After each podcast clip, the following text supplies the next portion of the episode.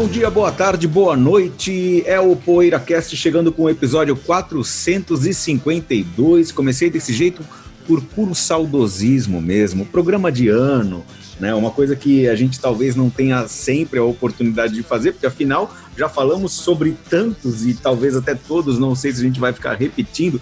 1990, grandes discos de 1990, nosso tema principal de hoje.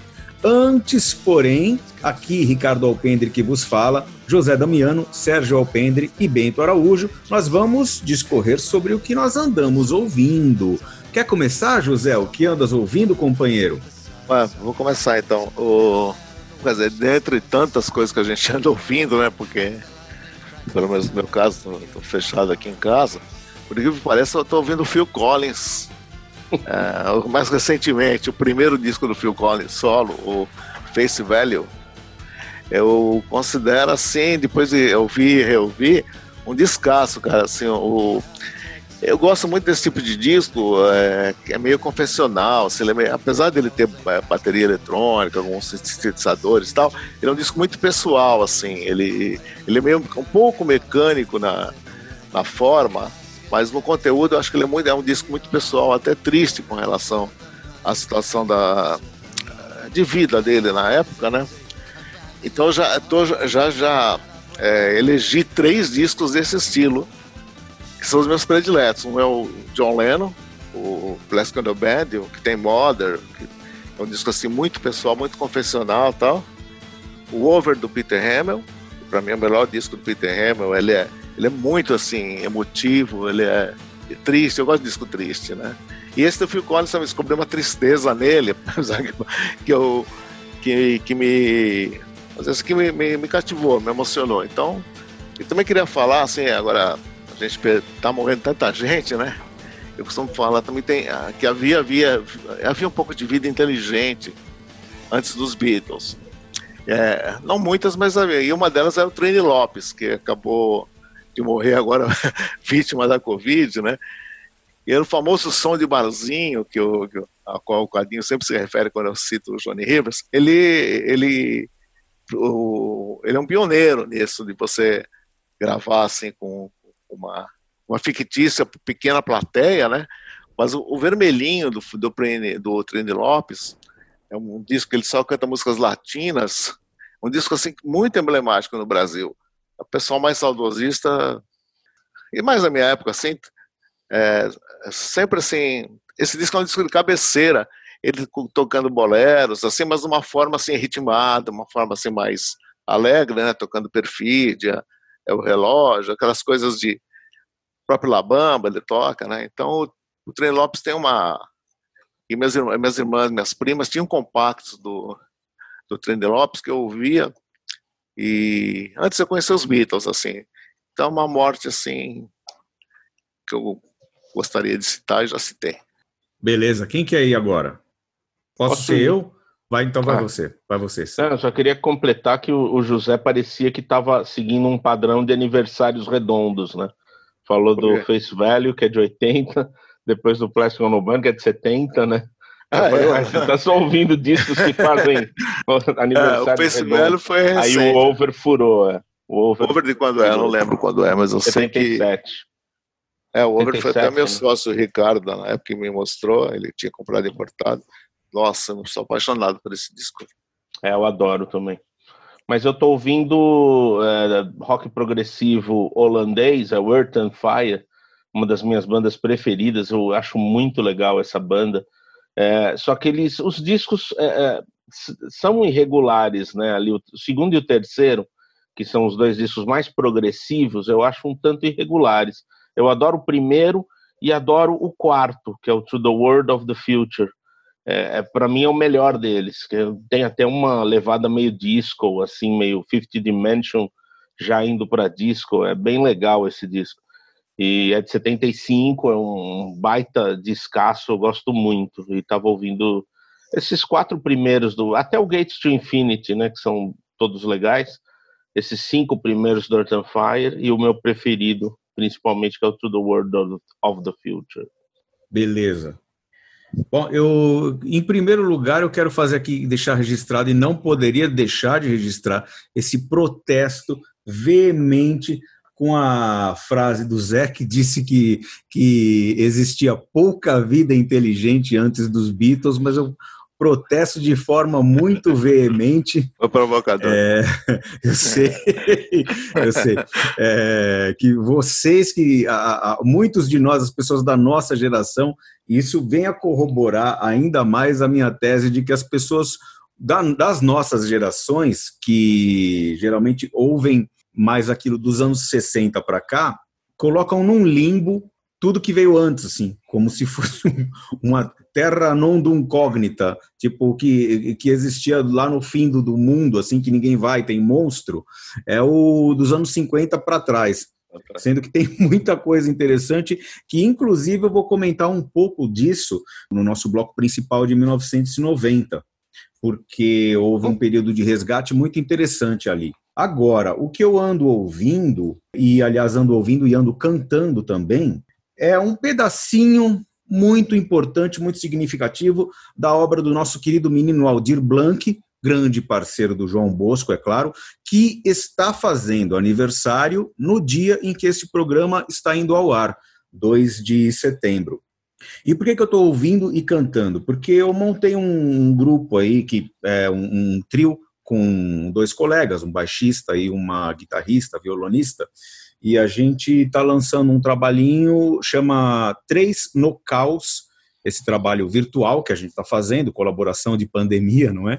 E a gente está lançando uma música da parceria de João Bosco e Aldir Blanc, que é, inclusive, uma das preferidas deles, minhas, né, uma das minhas preferidas deles e preferidas da vida, inclusive, e a gente está lançando hoje. Então, é, tem aí no YouTube, tem no Instagram, a gente está fazendo, na altura de lançar esse programa já vai estar tá provavelmente no ar, é, que é o 3 no Caos, o número 3 mesmo. Qualquer coisa é só ver no meu perfil do Facebook também, que vai estar tá lá inclusive junto com a né, quase sequência desse aqui do PoeiraCast. Vai lá, Bentão.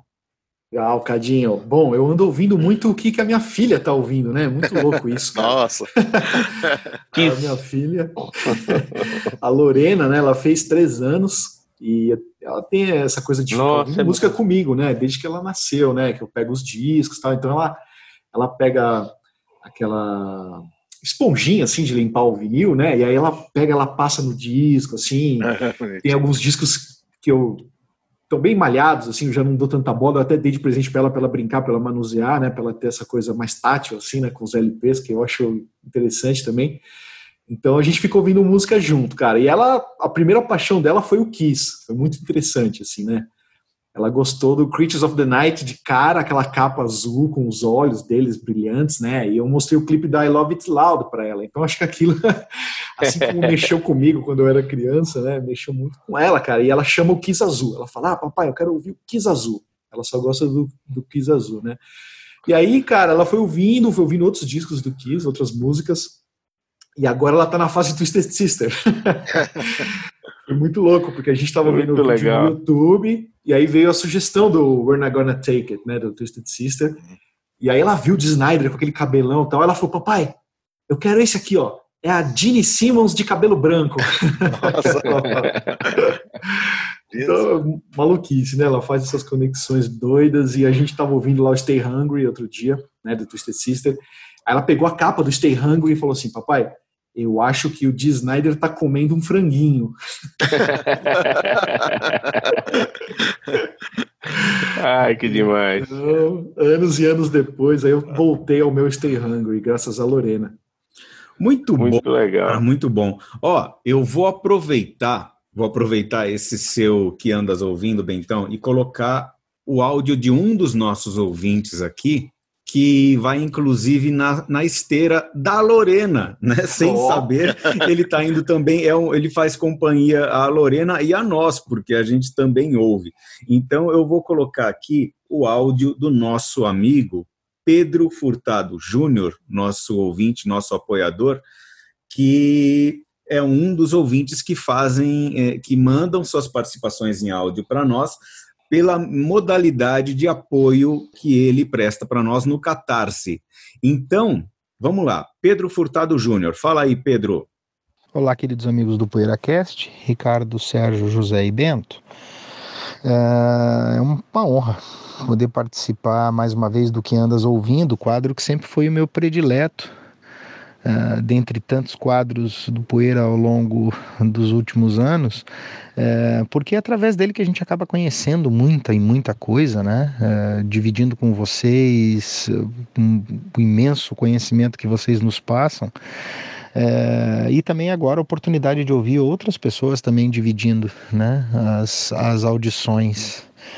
Mas o que eu ando ouvindo muito e compulsivamente agora, reouvindo, é o Kiss né, fazendo um apanhadão do Kiss, desde os meus prediletos, que são o primeiro e o Dresser to Kill, mas aí passando pelo Love Gun, pelo Destroyer, pelo uh, Hotter Than Hell, uh, mesmo pelos discos mais, uh, mais assim, uh, que dividem opiniões, como Unmasked e o Lick It Up, enfim, fazendo um grande apanhadão. O The Elder, óbvio, o The Elder tá sempre ali, o Dynasty ou Dynasty.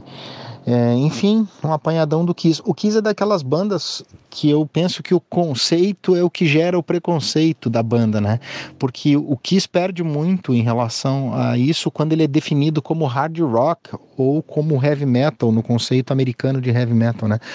É, que eu acho um equívoco. O Kiss é uma banda de rock and roll, não é uma banda de hard rock, embora tenha momentos mais pesados, mas se você prestar atenção, se as pessoas prestarem atenção no Kiss como uma banda de rock and roll, uh, surgida ali no meio do movimento glam em 73, com as maquiagens, enfim, uh, se consegue definir o Kiss de uma maneira mais apropriada e se consegue se divertir mais com o Kiss. O Kiss é uma banda de diversão, é uma banda para dançar, não é uma banda uh, de um hard rock mais sério, como os grandes power trios dos anos 70, né? Ou um heavy metal ali já mais na metade dos anos 70 para o final dos anos 70, enfim. É uma banda de rock and roll, pura e simples rock and roll, diversão, uh, sem compromisso. Não é uma banda exatamente por isso que o Kiss é tão legal de ouvir, porque não é uma banda para ser levada a sério, uh, enfim, não é uma banda para ser uh, vista dessa maneira. É uma banda de diversão, de rock and roll puro e simples. E é aí que eu acho que o Kiss tem que ser enquadrado para fugir um pouco do preconceito em relação à própria banda. É, desculpe se me alonguei um pouquinho, mas é, tá aí um tema bacana, né? Bandas cujo conceito acabam gerando preconceito. Grande abraço aos amigos e até a próxima. Bacana o áudio, hein? Bacana. Aí, né? Muito legal. Acrescentar que não é só rock and roll, né? É pop também, às vezes, né?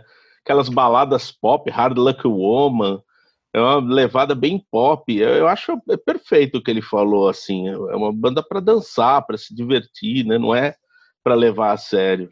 Por isso que crianças gostam também. Então, Pedro, muito legal esse seu áudio, porque para mim eu tive uma sensação muito interessante quando eu descobri esse primeiro disco do Kiss. Né? Eu conhecia os outros álbuns, o Creatures of the Night, aquela fase, como você falou, que os americanos consideram heavy metal, né? Que estourou no Brasil na época. E aí, quando eu ouvi o primeiro do Kiss, eu falei: peraí, isso aqui é diferente, né? Essas músicas, esses andamentos, tudo. E aí me abriu uma paixão, assim, pelo rock mais básico. Eu comecei a ir atrás de rock dos anos 50, por exemplo, graças ao primeiro disco do Kiss. Né? E eu sempre deixo ele muito ligado, assim, no meu. Minha linha evolutiva aí do rock, né? Ele faz parte de uma, uma série de discos muito legais de bandas americanas que surgiram ali em 73, 74, como o primeiro do New York Dolls e o primeiro do Aerosmith que são discos de rock básico aí que eu adoro também. Então, muito bacana seu áudio. Eu acho também que é. dentro do, do, essa questão estética dentro do é fundamental no rock and roll. Não, não vou dizer que ela é tão importante quanto a música, mas que ela faz parte de um, de um todo que nos fisga assim, né? Por, por é, no, no, geral, bom para mim assim a, o Kiss e o Gentle Giant para mim estão no mesmo contexto assim de, de, de dentro do é, é rock and roll, sabe? É por, por essa questão estética também, por essa questão da forma. E o Kiss assim é uma coisa que não que não que eu acho que não existe sem essa questão, né, de todo um, um mito criado com, a, com as figuras dos caras, tal, né, e, Então eu considero o Kiss assim, a grosso modo falando, e tão importante quanto qualquer banda, quanto uma banda de progressivo, assim, que a gente acha, ah, são melhores músicos, tá? mas dentro desse plano, esse todo estético musical, acho que o Kiss e o Metal Jazz estão no mesmo pacote para mim, assim. Mesma, mesma prateleira de importância, talvez. É, né, mesma José? prateleira, assim, é, é, Posso ouvir mais um ou outro, mas assim, a importância é na mesma prateleira. Bentinho está tomando café. E eu vou chamar para esse café agora, para o papo, o nosso Luiz Paulo Júnior, que também mandou um áudio para a sessão O que Andas Ouvindo. Vamos ouvir o Luiz Paulo Júnior. Olá, meus amigos Poeira, tudo bem? Hoje participo do programa para dizer o que ando escutando. E começo com a playlist do PoeiraCast 451. São quase três horas de música de altíssima qualidade onde vocês fizeram uma seleção de artistas em que a sua maioria eu não conhecia até então, e os poucos que conheço com músicas que eu nunca havia escutado. A trilha mantém desde o início o nível lá em cima, e como diria Gastão Moreira, é para tirar os ouvidos da zona de conforto. Uma trilha eclética e nada óbvia. Isso é muito bom vocês estão de parabéns. Também ando escutando, na verdade, maratonando Steely Dan. Eu descobri que é uma belíssima banda para me acompanhar nas estradas. Ela faz uma trilha sonora perfeita para minhas viagens. E finalizo já falando o que vou escutar, que vai ser a playlist deste programa. Meus amigos, cuidem-se bem, forte abraço e até a próxima. Cana, Luiz, muito legal. Aliás, o Luiz, que é o nosso.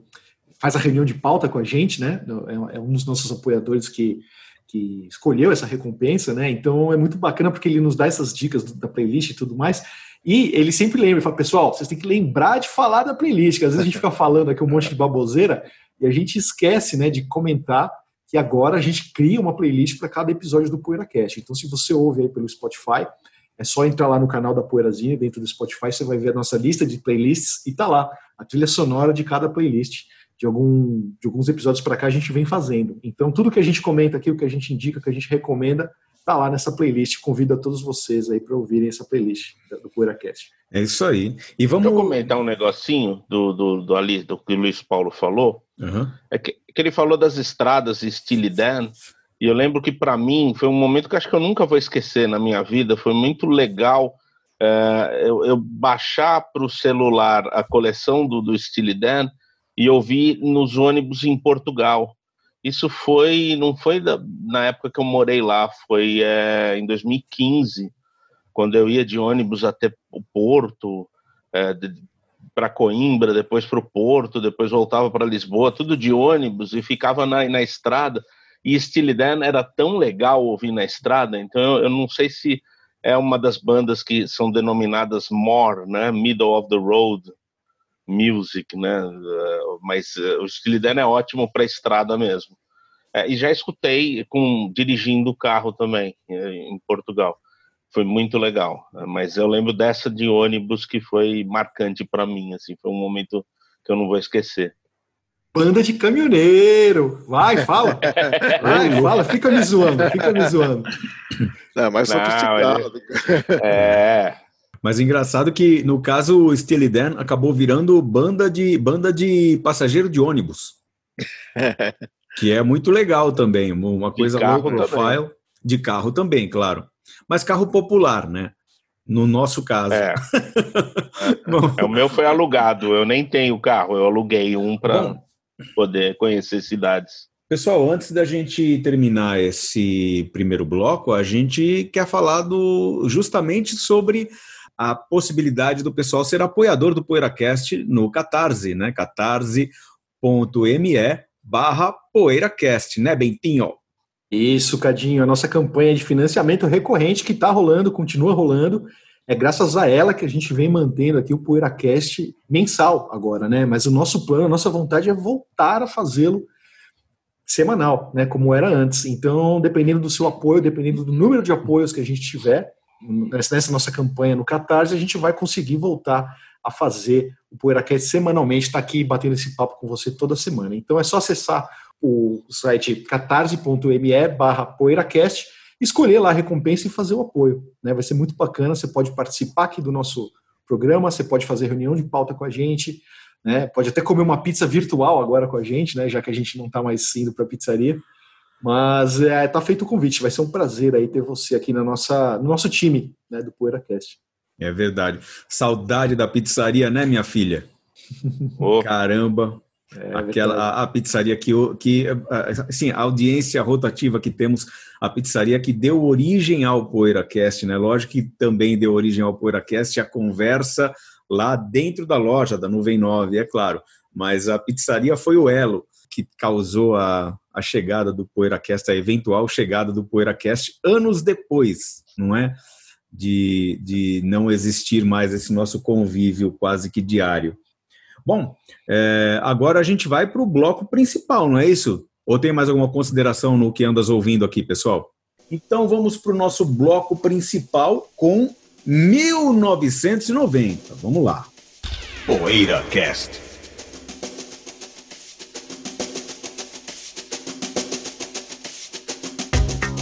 sweetest perfection to call 1990. Não posso deixar de. É, que jamais será esquecido. E pois é, né? 1990, é, aquele ano que todo mundo sabe que foi há 20 anos atrás, embora tenha passado 30 anos, na verdade, né? 1990 aí, grandes discos. Eu não tenho uma ligação tão forte quanto eu já percebi que alguns de vocês têm com a música do ano de 1990. Bem, então era adolescente, né? É, eu já eu já estava entrando numa outra fase, mas assim eu, eu me me condeno, me, me censuro um pouco por na época estar já tão desprendido da música que vinha sendo feita, da, das tendências que vinham, sido lanç, vinham sendo lançadas na época.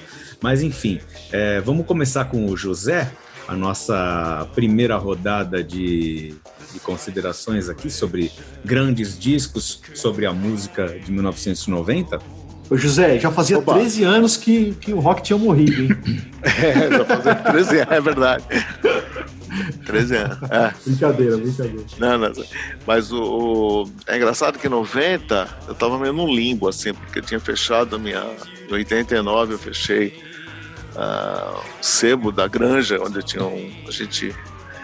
Tinha um, um sebo de discos, livros e tal, né?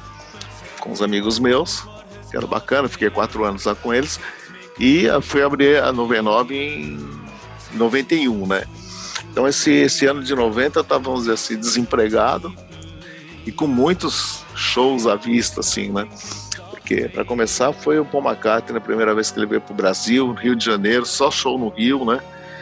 Então tive que juntar uma grana para ir nos dois dias, foram dois dias de shows, e para o Rio tal, né? Então, esse, esse, esse ano eu lembro que eu fiquei assim, me pensando só em arrumar grana para ir em show, né? Porque esse show do Paul McCartney acabou saindo caro, né? E o, porque, por causa da viagem e tudo. Aí teve a turnê do Journeyman, do, do Eric Clapton, que veio pro Brasil, primeira vez também. Olímpia, um show fantástico. David Bowie, Sound and Vision, né? Não veio a Vision porque ficou na alfândega, sei lá, veio só o Sound, né? Foi meio frustrante, mas é, era o David Bowie, primeira vez no Brasil, assim, com repertório clássico, né? Foi a turnê que, em tese, ele até se despediria, então ele fez um, um apanhado da carreira inteira tal. Parque Antártica, né? né? Parque Antártica, com André Bellew na guitarra. Não diria roubando o show, porque não dá pra você roubar um, um repertório do lá. Bowie, né? É, vocês, só vocês Também. vão lembrar do, do André Bellew. Assim, pra, pra, mim, né? Uma surpresa, Maravilhoso assim. show. Maravilhoso. Então, e que mais, né? Então teve o, e o Bob Dylan no Hollywood Rock. Eu, como tava, vamos dizer assim, desempregado, fui nos três dias, comprei ingresso pro, pro Bob Dylan, mas queria ver o Dylan, né?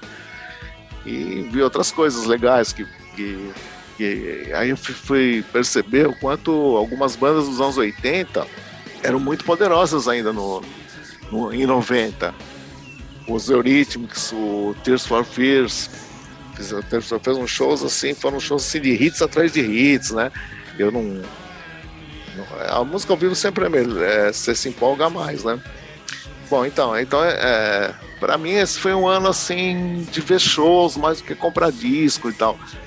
De lançamento, foi um ano de estreia da MTV no Brasil também, 90, acho que isso é muito significativo, né? Com o clipe da Marina.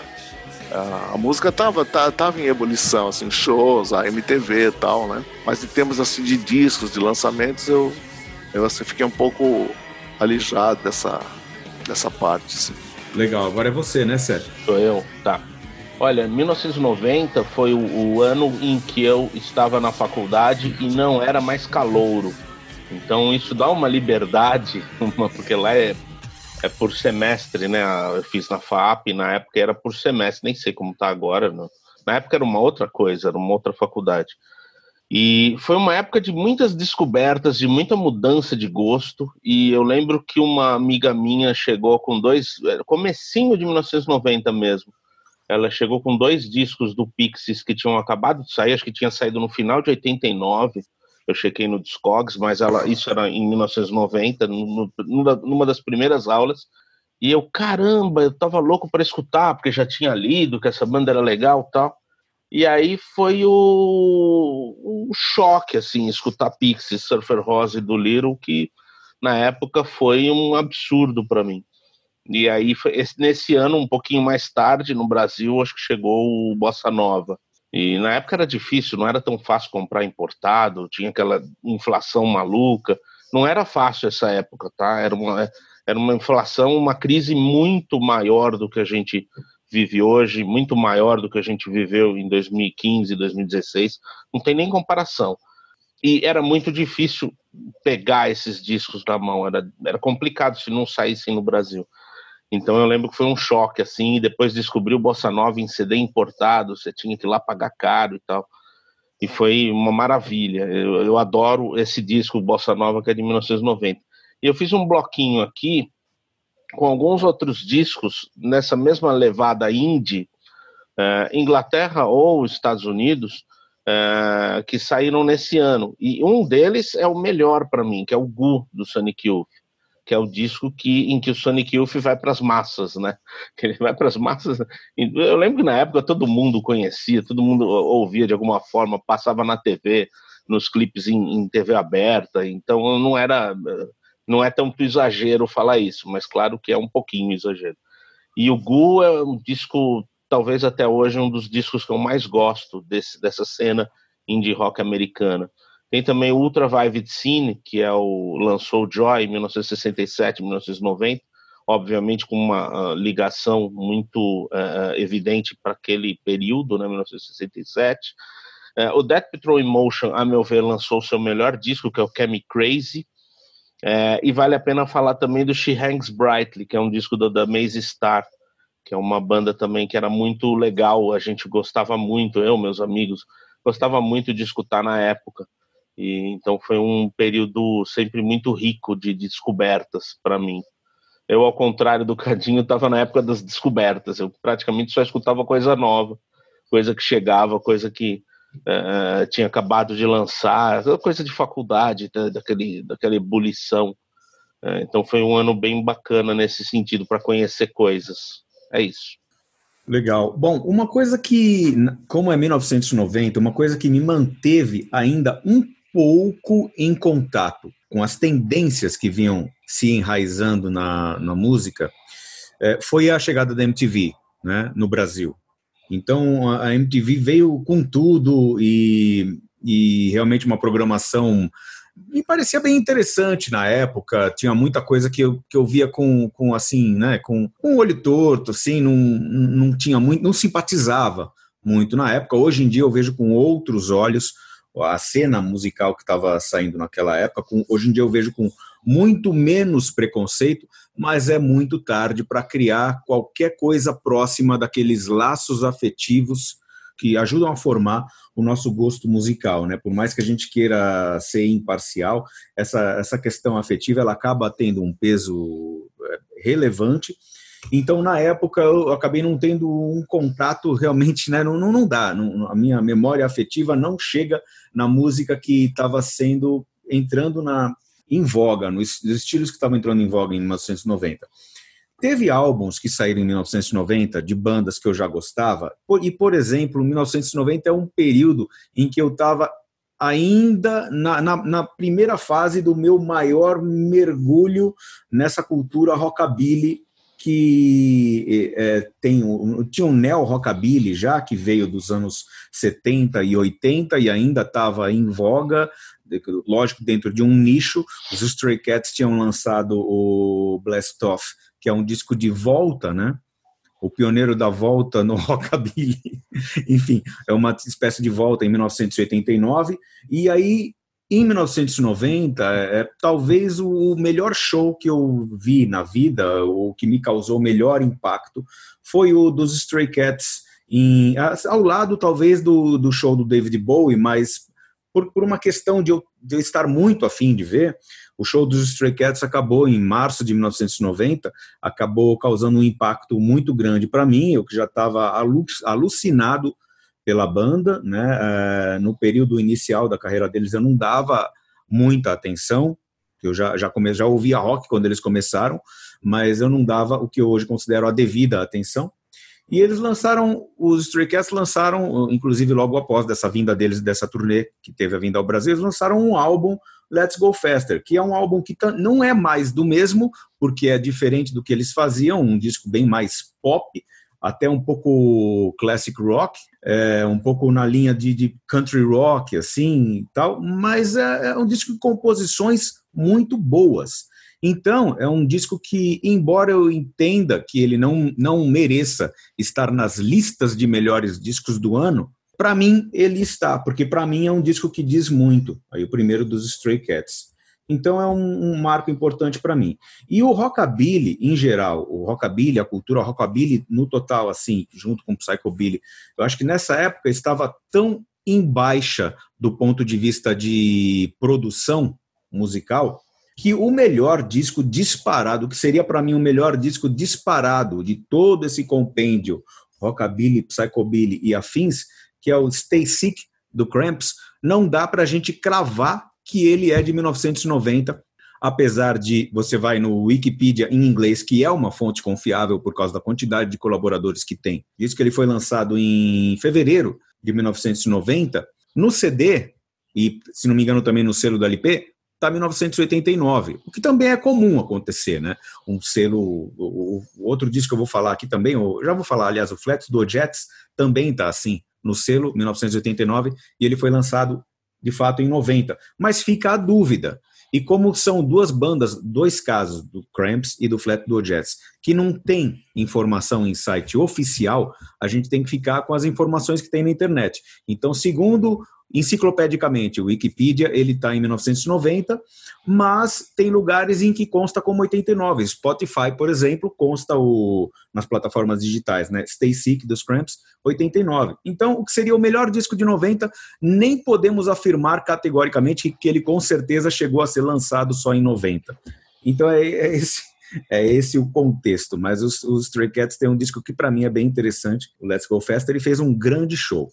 Legal, Cadinho. Bom, para mim, como o Sérgio falou, 1990 eu tinha 13 anos de idade, né? Eu ia fazer 14 em dezembro de 90. Então, a maior parte do ano aí de 1990 eu tinha 13 anos. Então, aquela coisa você está entrando na adolescência, né? Não sabe muito o que você quer da vida.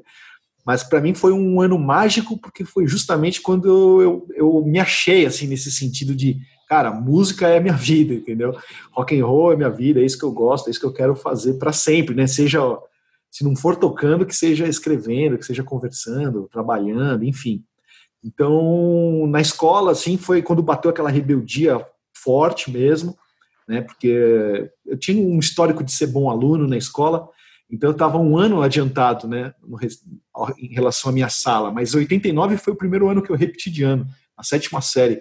Então, quando em 1990 eu caí numa turma que o pessoal tinha a minha idade, né? Então foi um encontro mesmo, assim. Inclusive tinha uma turma que era bem rebelde, que eu via rock pra caramba, todo mundo cabeludo na época. E foi o pessoal que eu vim montar minha primeira banda depois de 91, final de 91. comecinho de 92.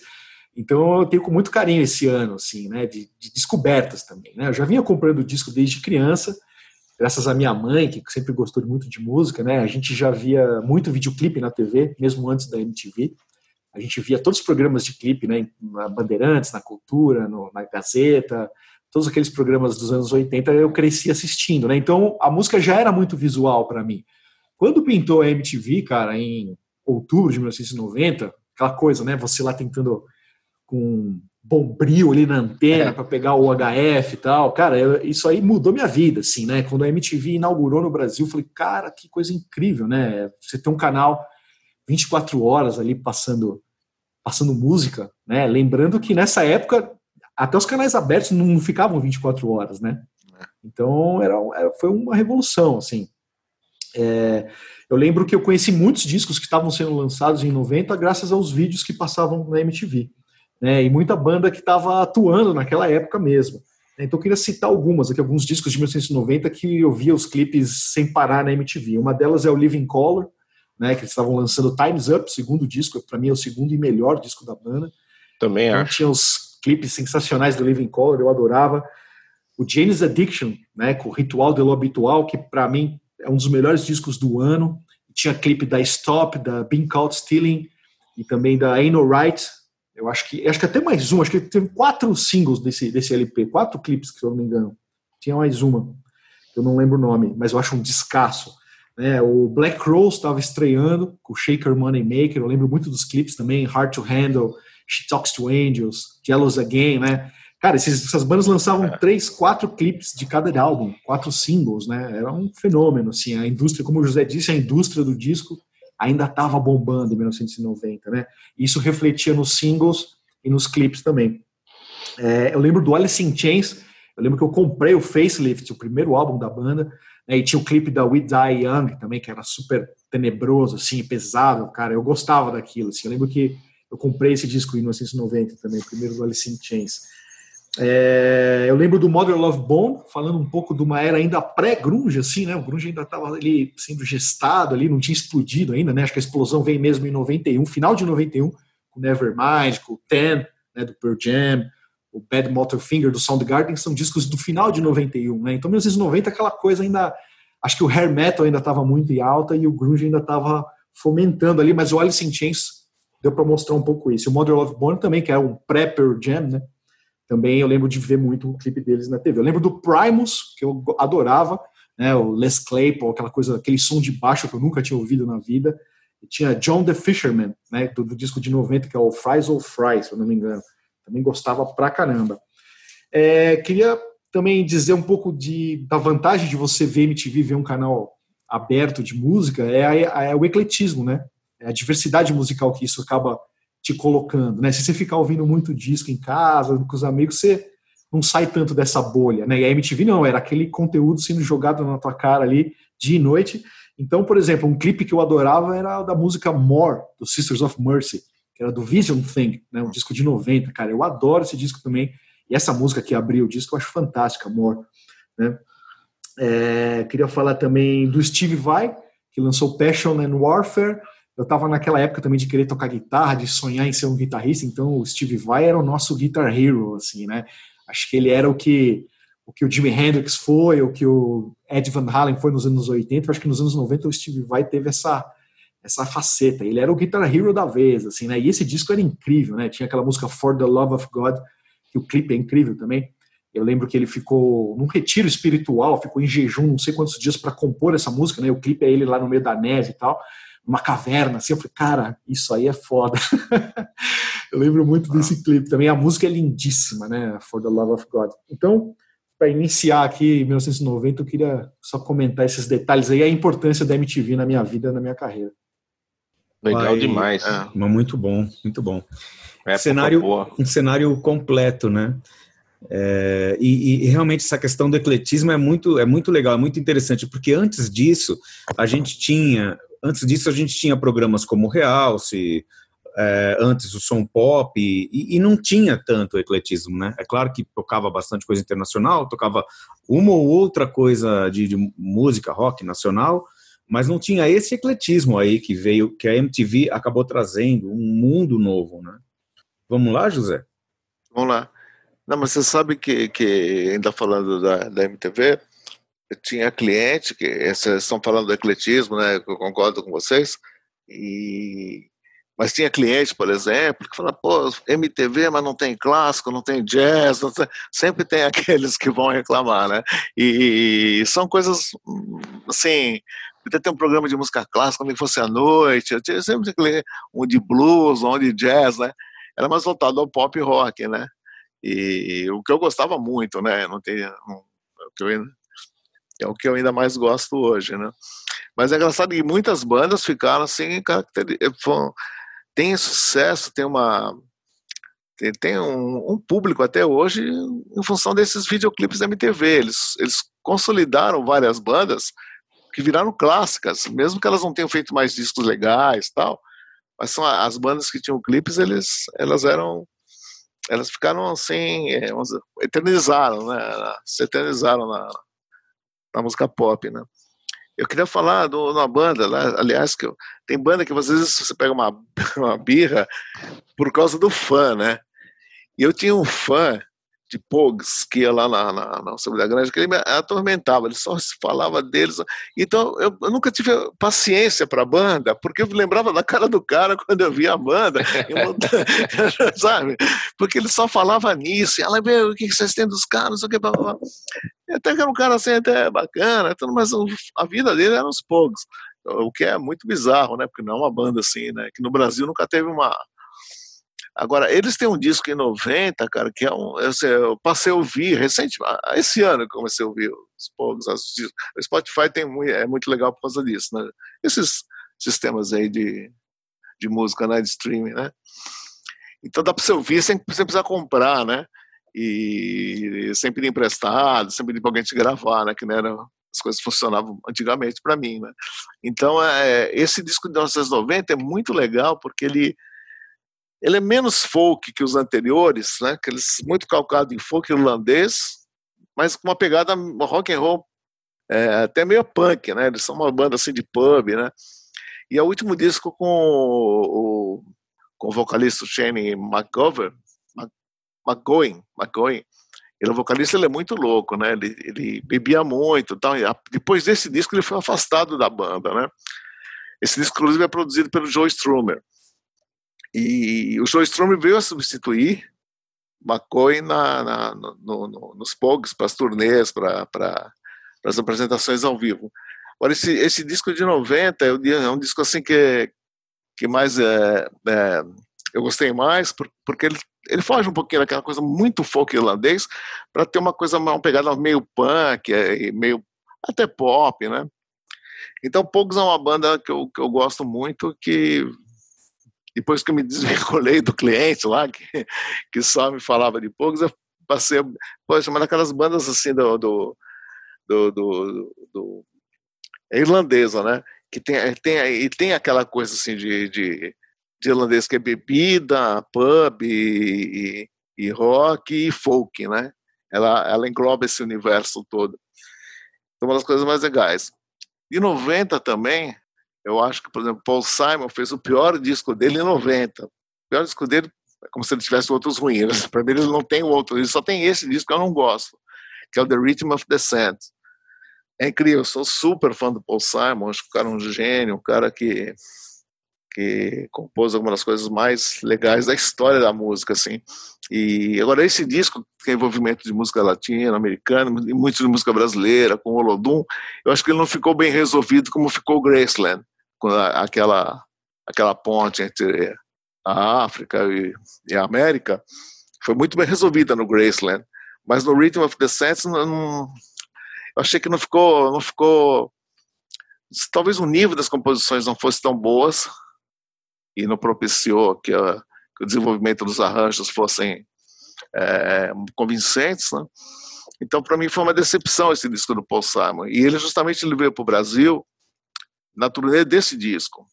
Ele tocou no ginásio de Ibirapuera, fui ver. E, então esse disco, para mim, é, é, importante às avessas, porque o Paul Simon, para mim, é o único disco que eu que eu não gosto do Paul Simon. Então acho que é isso aí, né? De... Aí tem umas notícias tristes também em 90, né? Que... Uma que foi a morte do Steve Revolver, né? Que é um que o acidente de helicóptero que matou o promissor, né? Steve Revolver, é uma coisa assim acachapante, porque eu lembro que ele era muito cultuado assim nas esferas de assim como, como novidade de quem na, na, naquela aquele público assim que gostava de blues, que gostava de, de não sei, não diria blues universitário, mas esses, uma grande uma novidade assim que o pessoal olhava assim, puxa, ouvia, né? O Museu do Disco quando lançou os discos dele, alguns discos, né?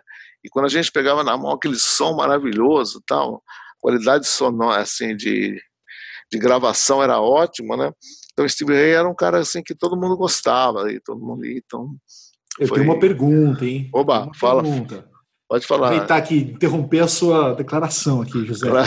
Ontem eu estava pensando isso. Eu falei assim, bom, aqui tem, tem certas bandas, né, José, aqui no nosso programa, que o pessoal fala que é retrô do jeito errado, outras são retrô Sim. do jeito certo, né? Eu queria saber do Steve Ray Vaughan, assim, se ele não tem nada de, a ver com blues, se é new wave, ou se ele é um retrô do jeito certo. Eu queria saber, né? Vai é, saber, né? ah. Ah, pode, vamos começar com as opiniões aí. Cadinho, o que você acha? É retrô do jeito certo? É que blues não é rock, né?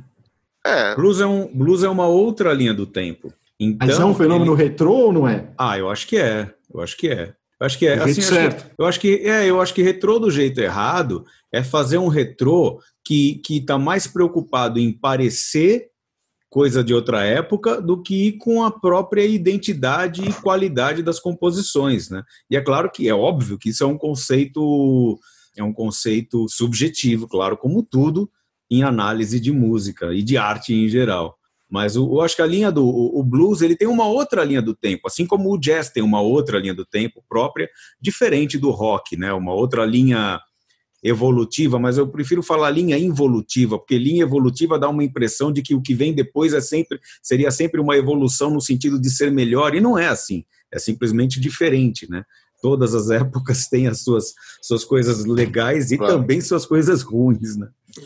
Mas é, vocês justamente... veem elementos oitentistas assim na música do Steve Ray Vaughan ou não? Então, é, eu, eu... Principalmente no Instep, né? Que é o último. Ah, sim, mas é, é, o Step já é o último, já estava mais. É.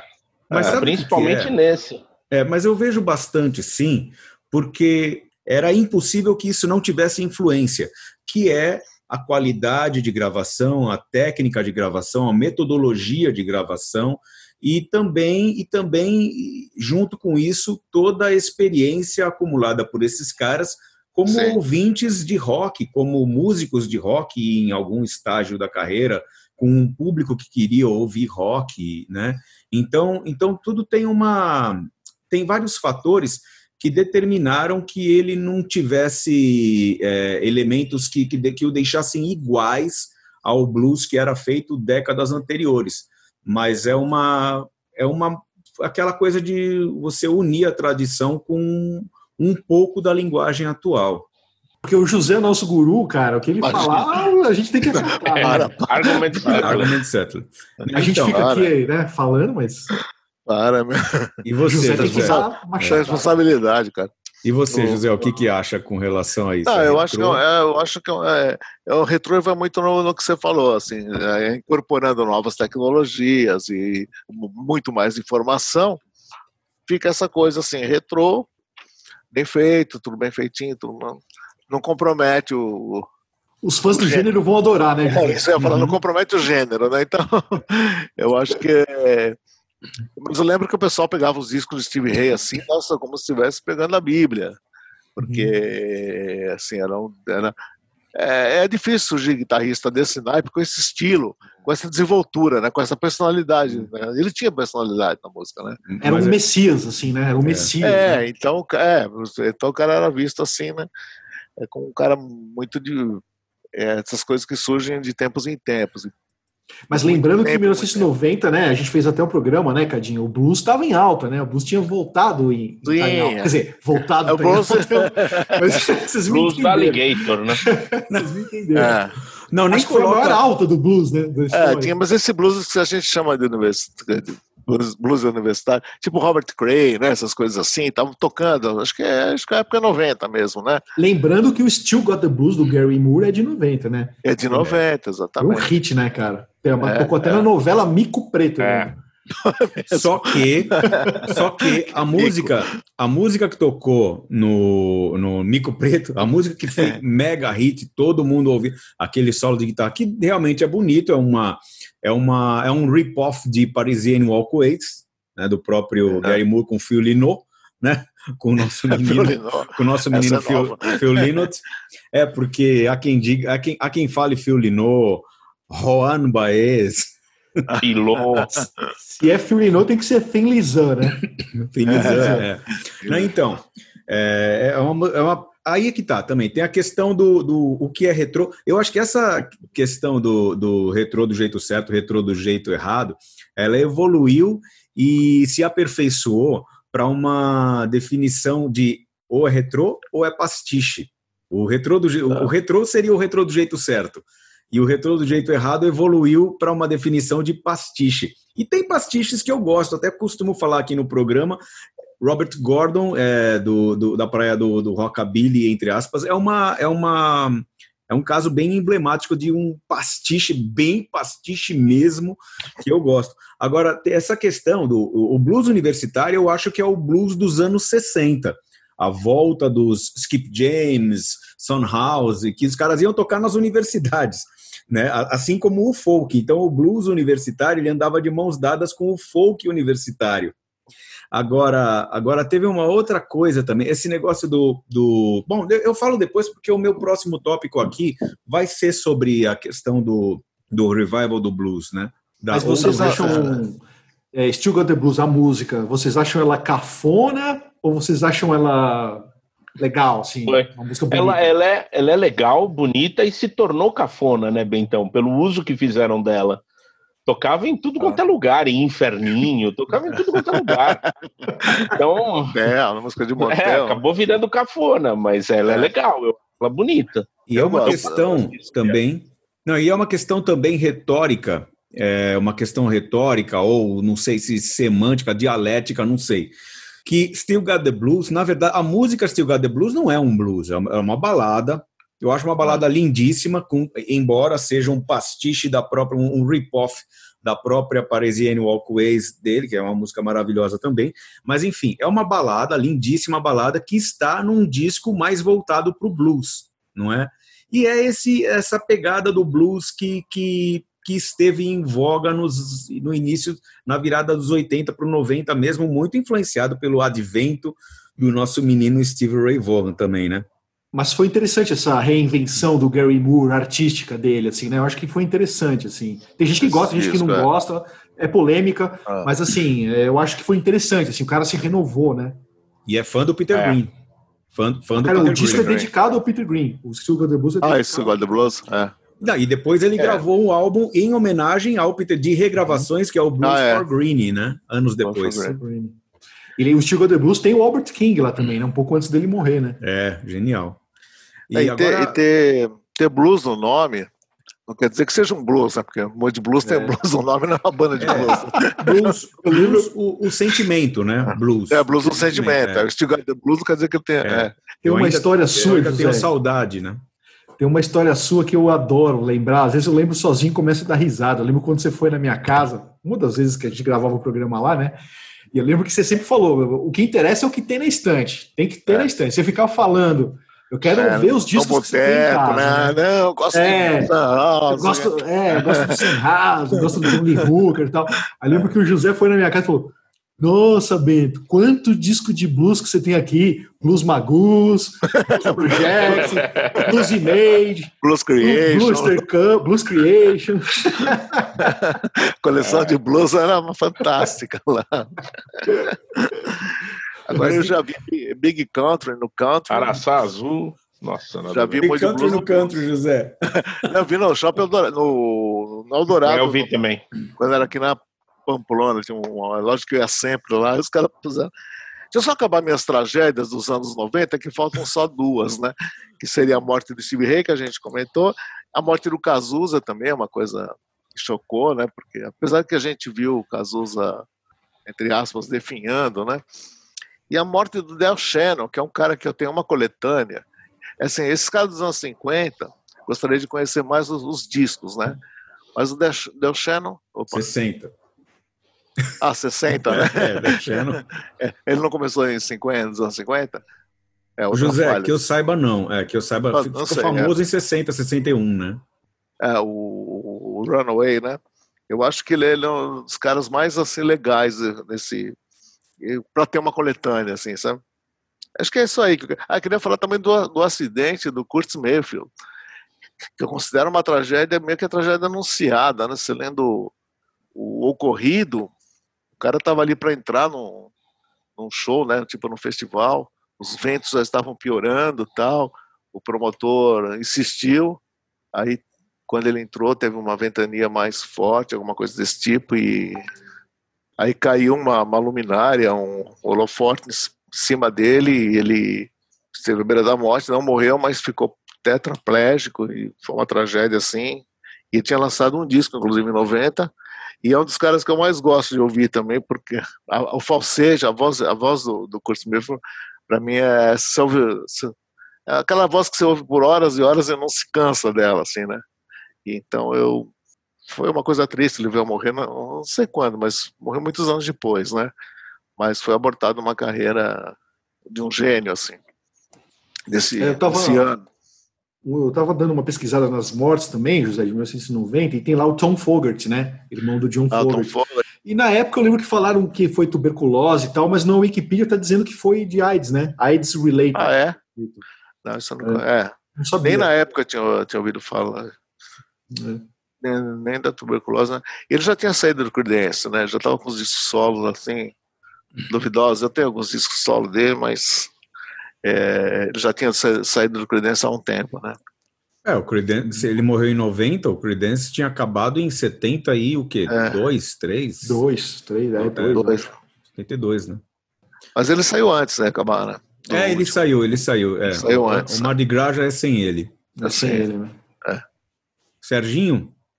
1990, para mim, foi um ano em que eu parei de. Até já comentei no grupo lá, a gente combinando, a gente conversando, mas eu parei de escutar heavy metal. Eu escutava muito pouco heavy metal, eu escutava outras coisas e tal. Então eu perdi um monte de discos legais que foram lançados na época. Até acompanhei de longe o Painkiller, ouvi alguma coisa, o do Iron, essas bandas que eu gostava quando era adolescente, eu acabava escutando aqui aqui e ali, mas não com tanto entusiasmo e não com tanta é, devoção, né? Então eu perdi, mas hoje, é, ouvindo hoje esses discos, é, principalmente o Act 3, Act 3 né? Do, do, do, do, do Caramba, como é que chama a banda, Bento? Esqueci agora. Death Angel. Death Angel, exatamente. É, puta disco, assim. Eu lembro que o Bento sempre falava e eu torci o nariz, porque na época eu ouvia assim, meio por cima e não gostava tanto. Hoje, ouvindo, eu falei, caramba, como é que eu perdi esse disco na época? Assim, baita disco, talvez o melhor disco de trash desse ano, é, que saiu nesse ano, né? Um disco sensacional. É, Rust in Peace também é um disco muito bom. Eu nunca dei muita bola pro Rust in Peace, porque na época que saiu So Far So What, eu já estava deixando o heavy metal. Então eu peguei até o, o Pixels, né, que eu adoro até hoje, mas no, no So What, so, so Far, So What, eu lembro que eu gostava, tal, falei, pô, um bom disco, não sei o que lá, que, mas já estava desinteressado, né, é, e aí o Rust in Peace ouvindo hoje, caramba, é um descasso, não sei o que, não sei o que. É, e outros discos que eu não gostava tanto na época e hoje gosto mais, que é o Painkiller do Judas. Acho que com o Bento aconteceu o contrário, né? Depois acho que ele vai falar. É, o Never Neverland do Annihilator, que eu só não conheci na época, eu conheci um pouco depois, acho que saiu no Brasil os LPs e aí que eu comprei, acho que dois, três anos depois, ou até de, mais depois ainda, eu comprei usado já no final dos anos 90, alguma coisa assim. O Trouble, Trouble, que não é o primeiro do Trouble, é o quarto, e o Empire do King's, Queen's Reich. É, são discos que eu acho muito legais hoje e na época eu não dei tanto valor. E é curioso isso. Ao passo que, na época, eu curtia o Detonator do Rat mais do que hoje. É, é engraçado, porque eu já estava fora do, do, do, do, trash, principalmente, mas o Rat eu ainda escutava, o Rat eu ainda gostava. E eu não tinha gostado já na época do anterior, Reach for the Light, né? Se eu não me engano. Ou esse é o do Trouble, enfim, eu confundo os dois. Mas é, o Detonator eu gostava mais. E hoje eu já ouvindo já acho um disco mais esquemático, tal, legal, mas bem menos do que eles faziam. É, em compensação, ainda nesse terreno do barulho, na época eu escutava que nem um louco o disco do Killing Joke, que é uma banda que eu nunca deixei de gostar, desde que eu conheci em 84, 85, acho. Conheci o Killing Eu estava saindo da, da, da, da fase heavy metal mais radical foi 86 que eu conheci o Killing Joke, com o disco do Brasil que saiu no Brasil na época e depois peguei os antigos. É, desde essa época eu nunca deixei de gostar do Killing Joke, adorei o, o, o é, aquele que tem América, sempre esqueço o nome também, que é mais progressivo tal. É, e esse eles voltam a fazer um som mais pesado e nunca tinham feito tão pesado antes, que é o Extremities, Dirt and Various Repressed Emotions que já foi trilha minha para quando tem reforma perto de casa, eu boto super alto, que é um disco que eu gosto de arregaçar, assim, botar, Cadinho já foi testemunha, eu botava muito alto, na época que eu estava terminando o meu mestrado, tinha uma reforma no andar de cima, no, no nosso apartamento, lá na Vila Mariana, e era insuportável, eu botava esse disco nas alturas e no repeat, e ficava tentando escrever com ah, aquela borrada, então me marcou muito. É, e outros dois discos que eu gostava já na época e voltei a escutar agora para esse programa e achei bem legais. É, o True Dark Park, do Skinny Puppy, e o Showtime, do Nitzereb. Duas bandas que saíram na época, eu lembro que era o comecinho do CD, a gente ia para locadoras de CD na época, né? Não dava para comprar tudo porque era muito caro. Então, eu lembro que eu ia para as locadoras, gravava o que eu gostava, e, e esses dois discos eu lembro que eu tinha fita e tal. E, e, um que era de uma banda uh, mais chegada no barulho, mas esse disco é curiosamente mais pop.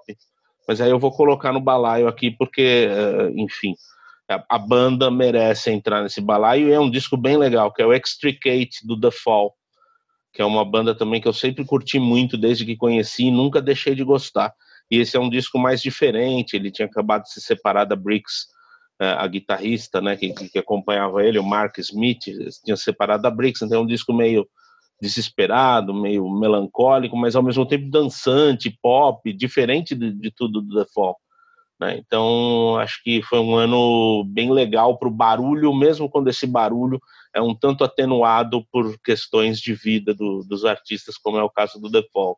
Mas o barulho principal é o do Killing Joke, que acho que voltou a fazer um som eu lembro que na época eu falava, é, o, Extremities é meio que ensinar para esse pessoal do, do novo metal, do thrash metal que estava pintando ali, como fazer som pesado, né? E o Pandemonium eu chamava que era eles ensinando o Ministry a fazer disco com barulho, assim.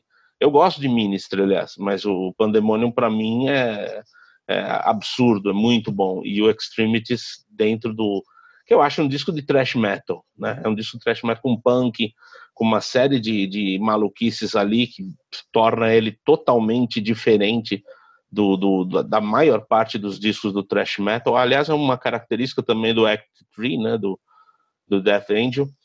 E eu acho, enfim, vai estar no meu top 5 e com certeza esse disco do Killing Joke que eu adoro, sempre adorei vou sempre adorar. Nossa, muito determinante, né? Sempre não sei, mas adoro, enfim. É, porque já, você já, já decidiu que vai adorar, né? Já decidi, né? Eu não é posso nem, deixar de gostar. É, que nem aqueles caras do se, se for, se tiver os timbres que eu gosto, eu vou gostar. Se for do estilo que eu gosto e que eu é. já gosto, eu gosto pré-fabricado, né? Tudo, tudo, bem, não é o caso, é uma coisa que, que você está falando a respeito de algo que você já conhece, né? Mas enfim. É.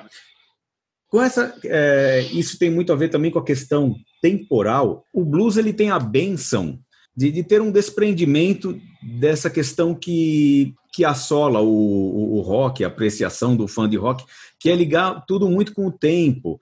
Tanto que aí o pessoal fala que ah, isso é clássico, isso é revolucionário, aí os discos são, são, foram revolucionários e são clássicos ao mesmo tempo.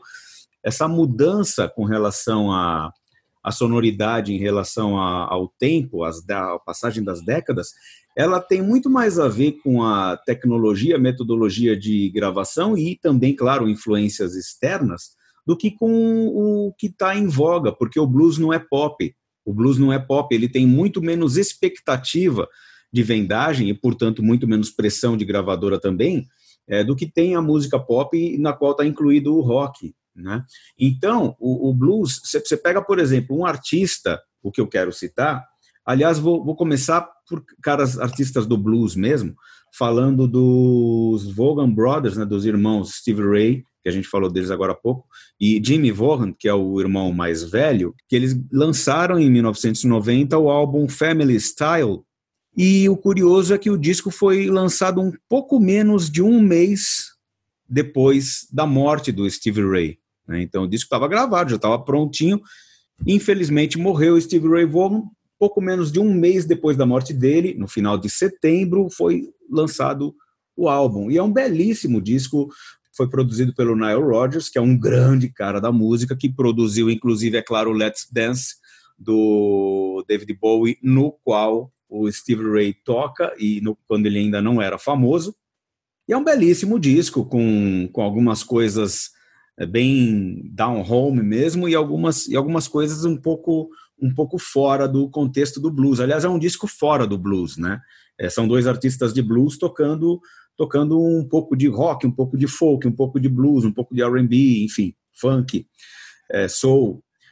Agora, tem um, um artista uh, de. Talvez o, o, artista, ou com certeza um dos artistas africanos que tem mais que tem mais repercussão mundial, já morreu, o Ali Farka Touré. Ele lançou em 1990 esse belíssimo, maravilhoso álbum chamado The River, que tem alguma coisa influenciada, é claro, de volta pelo blues, mas mostra elementos que a África levou para o blues. E é claro que é, é, é, sabido, não é necessariamente proposital no sentido de eu vou mostrar como é que é a influência que foi feita. Mas não, está trazendo a música que veio a ser a influência para o blues. Né?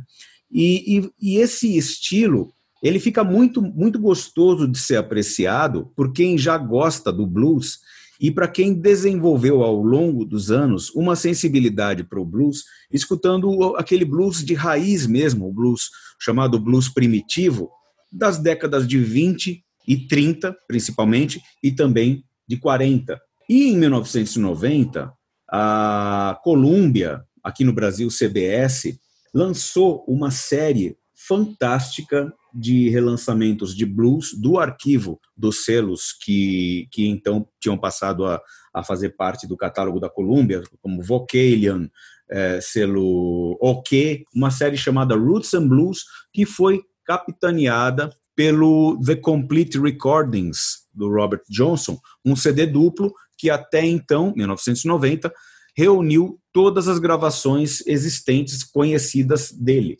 Depois acabou aparecendo mais uma, depois, se não me engano, até mais uma, enfim.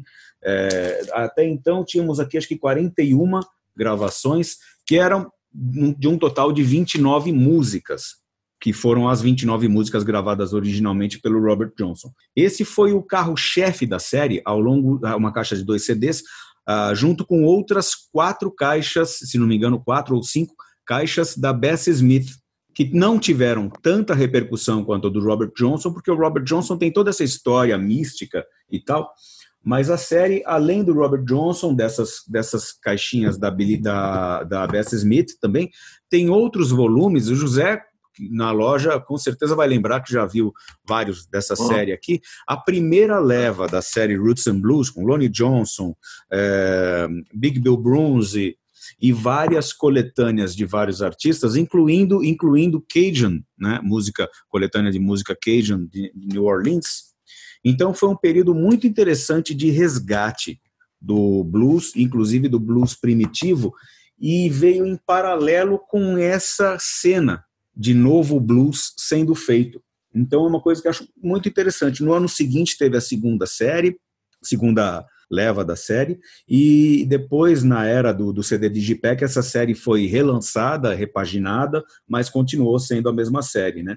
E o interessante também é que talvez um ano antes, mas com certeza o principal foi durante o ano de 1990, a Movie Play, aquele selo português que se instalou no Brasil, lançou também uma série muito boa chamada Roots, essa da Columbia era Roots and Blues, a da Movie Play se chamava Roots e trazia um monte de gravações da Chess Records também. E então é muito interessante duas séries que vieram em paralelo, a da Columbia mais bem cuidadinha em termos é, gráficos e tudo mais, e a da Movie Play mais naquele, naquela linha budget, não é? Então, um período bem interessante de resgate do blues com essas séries aí em 1990. Vamos aí, Bentinho. Vamos lá. Bom, é, minha avó já dizia, né, que o melhor da festa é esperar por ela, né? Então, uma coisa que eu lembro muito de 1990, principalmente dos últimos meses, foi aquela ansiedade pela segunda edição do Rock in Rio. Né? O Rock in Rio tinha acontecido só em janeiro de 85, ficou esse tempão aí sem o festival, tal, aquela polêmica, né? Vai ter ou não vai. E aí, em janeiro de 91, ele voltou a acontecer, a segunda edição, dessa, dessa vez no estádio do Maracanã. Né? Então, como ele aconteceu nos primeiros dias de 1991, eu lembro que o agito total foi em 1990, né? Com os discos que as bandas estavam lançando, e com aquela ansiedade mesmo esperando pelo festival, né? Então eu lembro que o Sérgio falou do heavy metal em 1990, cara, eu total, né? Eu era adolescente ali, para mim a maior atração do Rock in Rio seria o dia do heavy metal, né? E cara, todas as bandas ali, praticamente quase todas as bandas que tocaram nesse dia do heavy metal da segunda edição do Rock in Rio lançaram discos em 1990, grandes discos, né? Então quem abriu esse dia foi o Sepultura né, acho que é a primeira vez eles tocando num festival, num mega festival assim no Brasil, desse porte, né, num nível global e tal. E eles abriram, e o Arise, cara, eu lembro que saiu uma edição especial que nem era a edição finalizada do Arise, né, era uma edição um rough mix, né, uma coisa mais tosca, tal, assim, inacabada mesmo, tanto que a capa nem estava pronta, era só um detalhe da capa.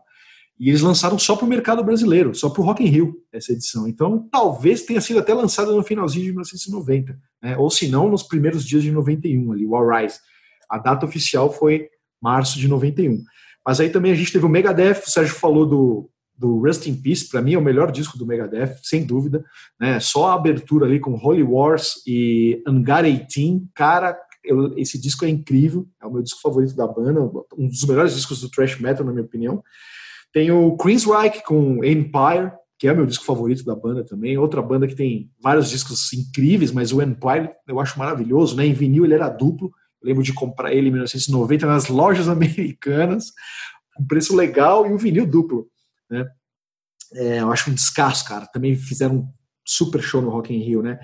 O Judas com Painkiller, que, cara, pra gente na época ali era a salvação do metal, né? Aquele disco que você ouve e fala, cara, depois da fase turbo, né? Da fase Ram It Down, que já tem uma retomada mais meio tímida ali, o Painkiller foi porta abaixo, quebradeira total. 1990 teve aquela polêmica do Judas também, os caras foram pro tribunal, né? Aqueles garotos que tem, um, um morreu na, na ocasião, o outro morreu anos depois, mas dois garotos que se mataram ouvindo Judas Priest e tal e as famílias processaram o Judas, foi nem foi 1990, né? O, o, essa, essa história trágica aconteceu em 85, mas eles foram é, entraram ali na justiça. O, o, processo, né, correu durante o ano de 1990, um pouco antes deles virem ao Rock in Rio. E o Judas estava lançando o Painkiller nessa época, então tinha muito, muito, eu lembro muita falação em torno do nome do Judas Priest, né? Muita polêmica, muita muita coisa até tipo, ah, essa coisa do satanismo de má influência nos jovens. Então eu lembro que esse disco saiu carregado disso e era uma porrada,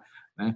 Então, é, eu lembro que na época eu pirei, assim, quando eu ouvi o Painkiller, né? O Sérgio até comentou, hoje eu já não morro de amores pelo Painkiller, eu prefiro a fase do Judas mais rock and roll, né, com Dave Holland na bateria, eu acho que eu, o Judas perdeu um pouco isso, virou uma coisa mais metal, não diria melódico, assim, mas uma influência mais do metal alemão, né? O Saxon também enveredou um pouco nisso no final dos anos 90, já não me agrada tanto. Eu gosto mais daquele Saxon hard rock, aquele Saxon mais rock and roll ali do Wheels of Steel, né? E o Judas mesma coisa, assim. Acho que o Judas perdeu aquela coisa um pouco britânica, aquele heavy metal mais britânico que eu tanto gostava aí. Na, na, fase dos, dos anos 80, do começo dos anos 80 do Judas, né? Final dos 70 ali também. Então, ah, o Guns N' Roses fechou essa noite, mas o User Illusion saiu só em 91, né? Eu já não estava curtindo tanto, apesar do show eu ter gostado na época, mas quando saiu o disco eu já estava em outra, já, já não curtia tanto o Guns N' Roses também. Falando de outro disco de metal, só para encerrar aqui, é, eu queria falar do Cowboys from Hell, do Pantera, que acho que foi um descasso desse ano, né? Descoberta aí do Derek Schumann né, do Gentle Giant, ele que descobriu o Pantera. O Pantera já vinha de uma fase mais farofa, mais hair metal, que não era tão interessante, mas o Cowboys from Hell também foi uma, uma nova proposta, né, uma nova maneira de fazer heavy metal também. Então impactou muito, assim. Esse disco e o Vulgar Display of Power, que saiu em 91, 92, acho que 92, e a banda vindo ao Brasil também logo depois, foi um negócio também que mexeu muito comigo. Assim, falei, caramba, era uma banda no auge que estava quebrando tudo também, lançando discos legais, fazendo shows incríveis, altíssimos. Então o Pantera também surgiu aí, quer dizer, ressurgiu em 1990 com uma renovação na música dos caras e uma renovação no heavy metal também. Né? Então acho que é isso. E, ah, ah, eu só queria também falar de uma coletânea que saiu em 1990, que é a coletânea New Wave of British Heavy Metal 79 Revisited, que foi teve a curadoria do Lars Ulrich, do Metallica, e do Geoff Barton, né, na época na Kerrang. Né, ele que tinha trabalhado na Sounds, tinha toda essa mítica aí em torno do, da criação dessa sigla, né, da Album. Então esse disco, essa coletânea saiu em vinil e em CD, a minha edição é em CD, eu lembro que eu comprei em CD na época, foi uma coisa assim eu descobri a New Wave of British Heavy Metal praticamente, assim, né? tirando o Saxon, Iron Maiden e Def Leppard, o resto eu descobri nessa coletânea também, me apaixonei, assim, por esse subgênero aí do metal, né? Então, também ouvi muito esse disco, essa coletânea. Legal demais, Bento, essa, eu não lembrava dessa coletânea. Aquilo que você falou do Judas, só para comentar rapidinho, é, é, engraçado, né, que eu fiquei pensando, pô, mas é isso mesmo, o Dave Holland é essencial. E antes o Les Binks também, acho que tem um baterista antes também do Les Binks, e o, aquela batida pum, pá, pum, mais quadradona, parece que é essencial, como a do John Waters pro Gentle Giant, né? Eu acho que o Gentle Giant meio que se encontrou com aquela, caramba, todo mundo arregaçando aqui e o baterista ali, pum, pá, pum. É, é, é algo meio engraçado. O David Holland ele tem uma batida mais ACDC, né? Mais Phil Rudd, é. parece, assim. É. Aliás, esqueci do Razor's Edge, né? O disco do ACDC de 90, que eu também ouvi até furar. Thunderstruck, Money Talks, né? Are You Ready? Os clipes bombando na MTV. Nossa, o ACDC também, na minha opinião, voltou com tudo ali em 90 também. É, também é um belo disco Razor's Edge, né? Agora, é. com relação ao Dave Holland, o nosso, nosso amigo Xando, é, ele fala que a gente ficava vendo Us Festival, né? Aquela, aquele show maravilhoso do Judas Priest no Us Festival. E quando mostra o é esse aí que tem a que tem a viradinha do que virou que virou um gif fantástico, né? A, o giro do Rob Halford. Quando mostra o Dave Holland tocando, o Xando olha e fala assim: meu, ele tá do jeito que ele tá ali, ele tá assim, não fala comigo, não fala comigo, que se alguém ele tá ali no bate-estaca dele e se alguém falar com ele, ele vai errar. Então, não fala comigo. Tá super concentrado para tocar o. Ô, oh, Cadinho, mas você sabe que eu lembro de uma entrevista do, com Dave Lombardo, do Slayer, né, que outro disco de metal clássico de, de 1990, Seasons in the Abyss, né, do Slayer, esqueci de falar também. Nossa, é, verdade. Maravilhoso também. também. Mas assim, eu lembro que tinha uma entrevista na Rock Brigade, nessa época aí, que saiu Seasons in the Abyss, do, com o Dave Lombardo, e o Judas e o Slayer tinha, eles tiveram feito a abertura de uma turnê com o Judas Priest, eu acho que 88, época do South of Heaven, alguma coisa assim.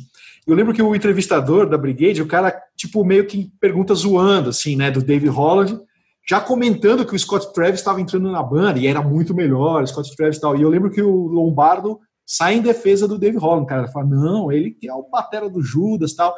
Eu assisti toda a turnê atrás da bateria dele, cara, e ele é um super baterista, tal, gosto pra caramba. Eu lembro que o Dave Lombardo defendeu o David Trapeze, né, meu? O cara tinha é. história já do Trapeze, né? Do White Snake. Então, é, White Snake não, né? O White Snake é o Mel Galley que tocou no White Snake. Eu sempre é, confundo. É verdade, né? Porque ele tocou com o Mel Galley, né? É, a conexão com o White Snake, né, Bethel? É. Família Purple. Família, é verdade, olha. Cara, para onde você olhar, tem família Purple. Bom, agora José, não é a nossa. Vamos fazer uma pausa. Bom, depende. Vamos para o top. Eu posso, eu posso citar uma. Minha... Cada um cita um evento, talvez, de tá. 90. Ou, tá? ou, já faz, ou já faz o top 10 citando isso, José. O último, tá. último bloco, assim. É, eu vou fazer, evento, é, eu vou, eu vou fazer top 5, tá? Então, o evento que eu vou citar é, o, é a, é a, comemoração de um ano da queda do muro de Berlim, né? Foi que foi em 89 e, e teve um grande evento com o show do Roger Waters e, e um ano, no aniversário de um ano e muita muita os outros não quiseram participar, teve alguma coisa, parece que a, a princípio deveria ser o, a banda, né? Mas acabou sendo só o Roger Waters. E o, mas assim, é emblemático, é simbólico e o, e o show, de qualquer forma, é histórico. Né? Teve Scorpions, teve Van Morrison, teve Johnny Mitchell, Cine O'Connor tal. Então acho que é uma coisa assim que tem que ser mencionada. Agora, meu top 5, até discos que não deu pra gente pra eu comentar, então vou Primeiro, Songs from Drella, Lou Reed e John Cale, que eu acho que é o, o disco é belíssimo. Eu gosto muito desse disco, como gosto do Magic and Lost também do, do Lou Reed, né? Foi um disco em homenagem ao falecido Andy Warhol. E é curioso que nesse disco eles meio que voltaram a tocar juntos depois de um bom tempo, né? Aí brigaram. O John Cale meio que se desentendeu com o Lou Reed. Depois de 93, reataram e fizeram aquela excursão do Velvet, a volta do Velvet, e no meio da turnê o John Cale brigou de novo com o Lou Reed, diz que ele e o Lou Reed têm diferenças assim inconciliáveis, é engraçado, no meio da turnê o cara descobriu isso, né, e saiu tal, mas os Songs From There é um descasso, né, o que, que eu posso falar? Ah, eu gosto do Iggy Pop, né, o Brick by Brick, que eu acho um disco que flerta com a música pop, tem as coisas pesadas no meio, né? Mas teve um clipe muito divulgado na MTV, né? Que fez com que o disco vendesse, que é o que é aquela música Candy, né? E que mais? O The Pogues que eu, assim, que eu citei na, na quando falei, o Hell's It, de, de 90, e o Traveling Burroughs, que lançaram o segundo disco em 90, né? Mais fraco que o primeiro, sem o Roy Orbison e já meio assim que fim de feira, mas é um disco que tem o Bob Dylan, Tom Petty, George Harrison e Jeff Lynne, né? Não pode ser desprezado. É isso aí, eu vou citar essas coisas assim como os meus prediletos e, e é só. Então é o último, né? Não vai ter esse mais o, o top 5, né? É, esse top já é, fala alguma, cita algum tá. evento, algum disco, alguma coisa, alguma cena e vamos. E já faz o top 10, tá? É. É, então eu já vou, antes do meu top 10, eu queria lembrar de. É, o Som Sordrella, eu acho para mim é, é, insuperável, é um dos discos insuperáveis, mas tem dois outros discos nessa linha Trovadores que eu queria chamar a atenção e que vão estar tá fora do meu top 10, então eu vou falar agora, que é o Listen Without Prejudice, do George Michael, que eu adoro esse disco. Eu lembro que na época eu não gostava, do George Michael, aquele negócio do I Want Your Sex, eu achava meio chato, uma música meio chata. Hoje eu adoro, eu já gostava de Careless Whisper na época, mas hoje eu adoro quase tudo que ele fez. Eu acho um grande artista mesmo. E o, e o da Sinead O'Connor, I Do Not Want What I Haven't Got, que na época também achava chato e tal. tava numa outra né? Tava ouvindo mais Pixie, Sonic Youth, é, disco me parecia, mas hoje é muito bonito, assim, são dois discos muito bonitos e muito parecidos, assim, muito íntimos, né? Muito de, de é, e o meu top top 10, eu ia fazer top 5, mas é, como são quatro discos em cima num Olimpo e depois outros discos ali disputando a quinta vaga, acaba ficando top 10. Então, os quatro que estão para mim no Olimpo desse ano, que é o Violator, do Depeche Mode, o Extremities, Dirt and Various Repressed Emotions, do Killing Joke, uh, Songs for Drella, do Lou Reed e John Cale, e o Good, do Sonic Youth. Curiosamente, de quatro bandas e, ou artistas que até hoje estão no meu panteão de preferidos e tal. É, e para completar o top 10, outros seis discos e aí em posição mais ou menos igual. É, e nos seis, nos seis que disputam aí uma quinta colocação do, do que eu faria se fosse top 5, uh, eu colocaria o Happiness, que é um disco da banda The Beloved, que eu sempre gostei. Eu lembro que logo que saiu eu comprei, era aquela capa, é, parecia um desenho infantil assim. Eu falei, ah, tava baratinho em alguma loja, talvez até na Nuvem 9. E eu vi assim, ah, vou arriscar ver o que, que é isso. E é puta, cheio demais. Até hoje é um dos discos que eu mais gosto do, de, dessa época. É, o Act 3 do, do, do, Death Angel vou colocar porque é uma descoberta. Acho que é o único aqui que eu descobri recentemente, né? Ouvi na época, mas não dei bola, e aí é uma redescoberta, vamos dizer assim. Uh, o Joy, 1967, 1990, do Ultra Vivid Scene, ou Ultra Vivid Scene, não, não lembro agora. Heaven or Las Vegas, que eu esqueci de falar, do, do, do, do Cocteau Twins. É, é um disco, talvez seja o último grande disco do Cocteau Twins, e já é um disco com uma proposta mais pop do que o que eles vinham fazendo antes. É, o Bossa Nova do Pixies, apesar de ser o menos bom dos discos do Pixies dessa fase, depois eles voltaram, fizeram uns discos meia boca tal, mas o, essa fase só tem descasso. E acho que o Bossa Nova é o menos bom, mas ainda assim merece entrar em top, porque o lado A dele é perfeito. O lado A dele é nível do Liro, nível Surfer Rosa. E encerrando o décimo disco, não o décimo na ordem, mas o, o décimo que eu cito, é o The Good Son, do Nick Cave and the Bad Seeds. Um disco que ele gravou na época que morava no Brasil, tem Foi na Cruz, tem músicas muito bonitas. A música The Good Sun é lindíssima. Eu acho esse disco muito bonito também. Então é isso. Ficou faltando algumas uh, coisas que eu descobri depois, uh, como Livonia do His Name is Alive, o Naked City do John Zorn, o Ion do Dead Can Dance. Na época eu não curtia, depois eu comecei a curtir aquela coisa medievalista. Estavam numa fase bem medieval. Enfim, mas não dá para colocar tudo, né? Por enquanto é isso. Hoje a lista é essa. Bom, eu vou direto para o top 10. Aliás, o meu top 10 tem 12, mas não é que eu acho esse ano uma coisa espetacular, não. É que tem 12 discos ali que eu acho que merece. Tem outros que também mereciam entrar nessa, nessa lista, embora eu, eu na minha opinião, esse ano é, é, é realmente é bem abaixo do grande parte da década de 80, por exemplo. É? Mas vamos lá. Family Style, que eu comentei há pouco, do Stevie Ray Vaughan com Jimmy Vaughan. É, Exactas, não sei se é assim que fala, o álbum ao vivo do Spinetta, do nosso menino Luiz Alberto Spinetta, que é um belo disco, estava escutando ontem, inclusive.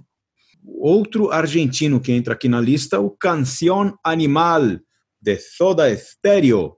Sensacional, banda do, do grande cantor Gustavo Cerati, né, que teve aquela aquela morte depois de ficar cinco anos em coma, não é, Bentão? A gente estava comentando sobre isso. Também o The River, que eu citei aqui, do Ali Farka Touré, que é o artista tão influente de música africana, influente no mundo todo, o artista de Mali. Flat Duo Jets, Flat Duo Jets, que é de 1990, e embora no selo do disco esteja é, 89, mas enciclopedicamente ele conta como, como 90. Stay Sick, que conta como 90 no, no Wikipedia e também no, no Rate Your Music, né? Então coloquei o Let's Go Faster dos Stray Cats, que eu já dei os motivos para ter colocado, motivos realmente pessoais. The Devil Made Me Do It, que é de um rapper chamado Paris, que é bem interessante e tem, tem vários discos de rap legais nesse ano. É, e o que, eu, o que eu acho mais interessante entre eles, mesmo tendo mesmo tendo Public Enemy, o álbum ótimo do Public Enemy, o que eu acho mais interessante é esse The Devil Made Me Do It do Paris, o Songs for Drella, Lou Reed e John Cale, o Naked City do John Zorn, que nós comentamos também no nosso grupo de WhatsApp, aquele que não pode mandar áudio, o Violator do Depeche Mode e o Heaven or Las Vegas, Heaven or Las Vegas, do Cocteau Twins. ah, por muito pouco não entrou o Bossa Nova do Pixies, tá bom? Com maiúsculo ou com minúsculo? é com maiúsculo, é o título do disco, né? Bom, eu vou lá. Eu fiz, é, eu fiz um top 10 de discos e um top 10 de músicas também, de 1990. E eu queria, antes de começar o meu top 10, eu queria só relembrar também, o José falou um pouco disso, dos artistas músicos, né, veteranos que tiveram retomadas na carreira e lançaram grandes discos, né, que também estão aqui no meu top 10. Então eu vou começar com eles, né? Quer dizer, um não está no meu top 10, mas eu queria falar, que eu não falei no programa, que é o Allman Brothers Band, que voltou com Seven Turns, né, o disco de 1990, com uma nova formação, com o Warren Haynes, com o Ellen Wood no baixo, né, acho que também deu um gás assim no Allman Brothers, né, eles estavam parados desde o começo dos anos 80, né, aquela fase da Arista, que é meio caidona, e os caras voltam em 1990 com Seven Turns, com Dick Betts, Greg Allman e esses dois caras aí, o, Warren Haynes e o Ellen Wood, super gás na banda, assim, né, então eu acho que foi um marco também de 1990. E o José falou do Iggy Pop, Brick by Brick. Nossa, eu amo, adoro, também comprei na época, descasso, adoro. E o Raged Glory, do Neil Young, né? Também, o Neil Young também voltou com tudo, né? Quer dizer, não é que voltou, vinha sempre é. tocando, fazendo shows legais, discos legais, mas eu acho que o Raged Glory é um marco, assim, na carreira dele também, uma retomada num som mais pesado e tudo mais. Então vamos lá para o meu top 10 discos. Eu começo então Neil Young, Raged Glory, Iggy Pop, Brick by Brick, o Ritual de lo Habitual, do James Addiction, o Cowboys from Hell, do Pantera, o Empire, do Queensryche, é, queria colocar o Shaker Money Maker, do Black Crows, o Naked City, do John Zorn, que o Cadinho falou, é, um, e para encerrar, um disco que eu adoro, que é o Belly Bottom, do Jelly, Jellyfish, que eu também acho uma banda muito bacana, meio power pop, meio psicodélica, esse disco eu amo, Belly Bottom, e para encerrar, um disco nacional, que eu gosto pra caramba, do, de 1990, vai estar tá no Lindo Se Delirante, volume 3, que é o Nina Maica, do grande Edson Natali. Um disco belíssimo, tem participação do Toninho Horta e tudo mais, né? Tem um, tem o Suba também nesse disco, então ele faz muito essa conexão, né, da coisa mais da música brasileira, da música mineira com música eletrônica, tal, os primórdios ali da música eletrônica, né? Então acho um disco incrível, Nina Maica. Então vamos lá para o meu top 10 músicas. Eu vou falar More do Sisters of Mercy, Purity, do New Model Army. Nossa, eu acho incrível essa música. Tinha um clipe muito legal na MTV também. Painkiller, do Judas Priest. Holy Wars, do Megadeth. É, Dead Skin Mask, do Slayer. Pride, do Living Color. For the Love of God, do Steve Vai. É, Thunderstruck, do ACDC. John the Fisherman, do Primus. E Still Got the Blues, do Gary Moore. E para encerrar, a pior música de 1990, na minha opinião, Wind of Change dos Scorpions. Cara, eu acho essa música pavorosa. Né? Foi um super hit, tocou muito na época. Foi até um hino né, da, da, da queda da cortina de ferro, do muro de Berlim e tudo mais. É né? Mas esse ano, no começo do ano, aí levantaram algumas teorias. Aí saiu até uma matéria no Guardian né, dizendo que um cara tem provas que ela foi uma encomenda da CIA.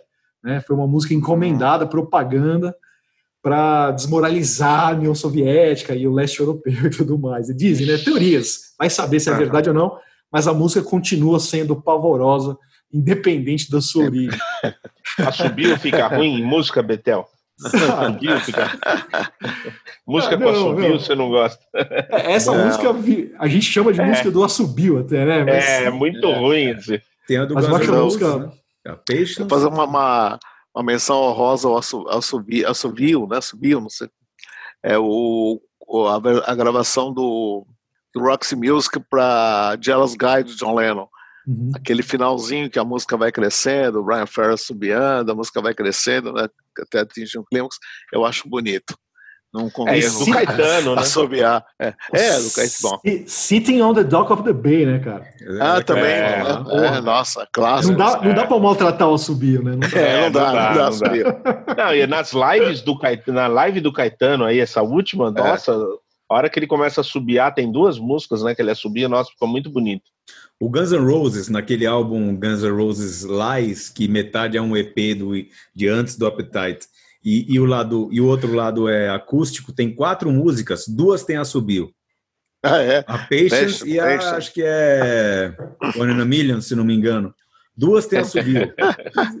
São agora, os pioneiros da volta com assobio. Volta com acústico. Agora, agora, o assobio que eu gosto muito, sempre lembro que eu gosto muito é o do Biff Byford, que na, dá uma pausa. É, é muito rock and roll isso, né? Dá uma pausa é. e dá um assobio. Motorcycle Man, né? É Motorcycle. Eu não, nem lembro se tem mais de uma música, Bentão. Mas aí não é o assobio melodioso, né? Um não, é. Pra chamar é, atenção. Para chamar, é. Pra chamar cachorro. Mas enfim, é, agora a gente vai pro Cruza na área. É isso, Bento? É isso. É isso. Poeira Cast.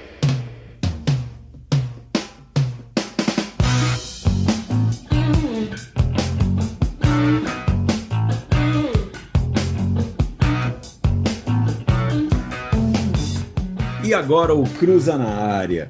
Qual é o melhor álbum que teve o envolvimento do nosso Martin Birch, que faleceu recentemente, né? Nós sabemos o nosso grande, esse grande produtor, engenheiro de som e que teve envolvido nessas funções em uma ou em outra é, em várias em várias obras. Não gosto muito desse termo obras primas, mas nos casos até vale do rock pesado principalmente, mas do rock em geral, dos anos 70 e 80.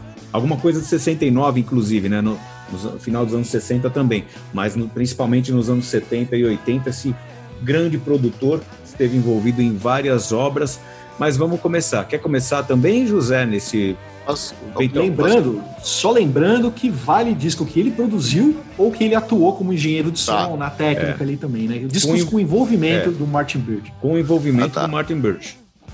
É, que engenheiro de som, assim, o que eu vou citar, ele tá mais como engenheiro de som. Primeiro, assim, ele, ele trabalhou no, no Beckiola, né? E os dois discos do, do Jeff Beck Group, eu acho mal resolvidos quanto à sonoridade. Eu não sei, eu acho que se ele tivesse, talvez, não sei, um produtor e um engenheiro de som uh, ali participando de uma. Sei lá, encaminhando o trabalho para uma outra forma, ele, eu acho que o Jeff Beck Group teria sido o Led Zeppelin, que ele não foi, assim. Você está Mas... dizendo o Rough and Ready e o. Não, o, o Jeff Beck, o Beckiola e o, e o, e o True. Ah, tá. É, o True. E esses dois discos acho que são mal, mal, resolvidos em termos de som.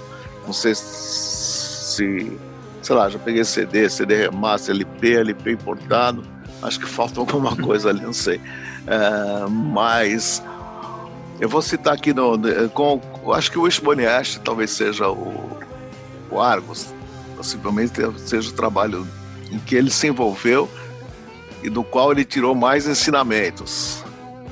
Assim, para aplicar depois na fase áurea dele com a, talvez com a, com a família Purple, com, com Iron Maiden, então isso nem se fala, né? O Iron tem muito do, do Ash. Então vou citar assim como um grande trabalho para mim dele é o, é o é trabalho, ter trabalhado no Argos do Shimoniashi. É, eu, eu, se tiver que citar só um, eu vou acabar escolhendo um que ele foi produtor, porque eu acho que o envolvimento do produtor é sempre maior, né? Tem mais possibilidades de uh, ajeitar o som e tal. É, porque senão teria o Fleetwood Mac, o Fireball, In Rock e, e um monte de coisa. E aí, no, nos de produtor, a tendência era eu ir pro Killers, que é, eu acho que o meu preferido do Iron Maiden, ou pro Mob Rules, que é um dos que eu mais gosto dessa fase do, do Sabá. Mas eu vou colocar um é, que eu adoro também e que eu acho que é pouco falado, um disco pouco comentado e que eu já é, numa, numa pesquisa aí que fizeram nas redes sociais eu coloquei esse aí é, é o Cultosaurus Erectus do Blue Oyster Cult, que eu acho um descasso, eu acho uma banda, claro, eu não eu gosto mais do Fireball, gosto mais do Killer, gosto mais mas eu acho que o, o, o, o Blue Oyster Cult se renovou de tal modo nesse disco, e eu acho que passa um pouco pela, pelo peso de produção do Martin Birch. Então acho que ele foi fundamental para essa renovação do Bluster Cult. O Mirrors é legal já, é um disco de transição de uma fase para outra, da fase Spectres ali, para essa fase mais heavy metal a or do, dos anos 80. Mas eu acho que nesse disco ele dá uma, uma, uma coisa. Ele faz para o Bluster Cult algo como o Todd Rundgren fez para o XTC, por exemplo. Era uma banda com discos já muito legais, mas tipo, pega o melhor dos caras e faz o melhor dos discos possíveis daqueles caras. Então eu acho que eu vou citar esse mais não é o melhor disco com o Martin Birch, mas é o melhor disco em que ele, talvez o disco em que ele mais tenha feito a diferença, a meu ver. Posso estar enganado também, não sei. Mas você sabe que eu estava lendo uma entrevista do Martin Birch com, eu acho que era com o Martin Popov, se eu não me engano. E porque parece que o Martin Popov estava para escrever uma biografia do Martin Birch e tal. E aí tem uma entrevista que o Martin Birch comenta que um dos discos preferidos que ele trabalhou na vida é o Cultosaurus Erex. Olha que coisa! Eu nem sabia disso. É, talvez, é, talvez seja uma prova de que o envolvimento dele foi muito forte, né? É. Nesse disco. Que e o seguinte é muito legal também, né? O Fire também, adoro. Rising, produzido por ele é, também. Adoro também. Eu acho esses dois discos muito legais, assim. É. E eu saí da Inglaterra, vocês veem só, eu não sou, né? Vou para os Estados Unidos com frequência também. Adoro, enfim, meu top 10 lá tá cheio de americanos. Peraí, Cultosaurus Erectus é de que ano mesmo? 80. 80, né? Tá. É 80, 1980. É Hungry Boys. Interessante. Posso, antes da minha antes da minha fala, posso colocar de um ouvinte aqui, o uhum. Marcos Oliveira, no caso? vai entrar a opinião do nosso querido, nosso ouvinte apoiador, Marcos Oliveira. Olá, pessoal. Parabéns pela escolha aí do tema dessa edição do PoeiraCast. Uma homenagem ao grande Martin Birch. É praticamente impossível escolher um, um disco mais importante dele na sua trajetória. O DNA dele está tá presente em todo o hard rock e no heavy metal os principais discos, sem desmerecer tantos milhares de outros, mas é, talvez seja o produtor que mais deixou sua marca em, em álbuns tão importantes é, na história do, do, rock da década de 70 e 80. É, então, para eu escolher foi praticamente impossível, exatamente por isso. Eu, o que eu fiz foi apelar para aquela velha história do. Uh, do disco que mais nos marcou na memória afetiva. É, mesmo assim foi complicado. Eu fui olhar, tentar me lembrar de todos os discos que ele produziu, né? Então dei um Google e é muita coisa.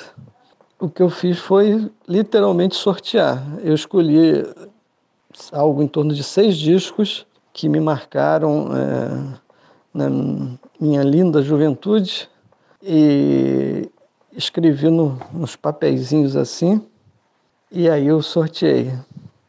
E deu Burn, do Deep Purple. Só como curiosidade, é, os outros discos que eu listei foram Exponash Argus, Rainbow Rising, White Snake Slide In, Black Sabbath Heaven Hell e Iron Maiden Peace of Mind.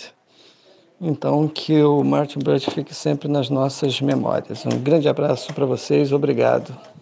Tá aí. O Marcos Oliveira, o nosso Marcos Meta Música, não é?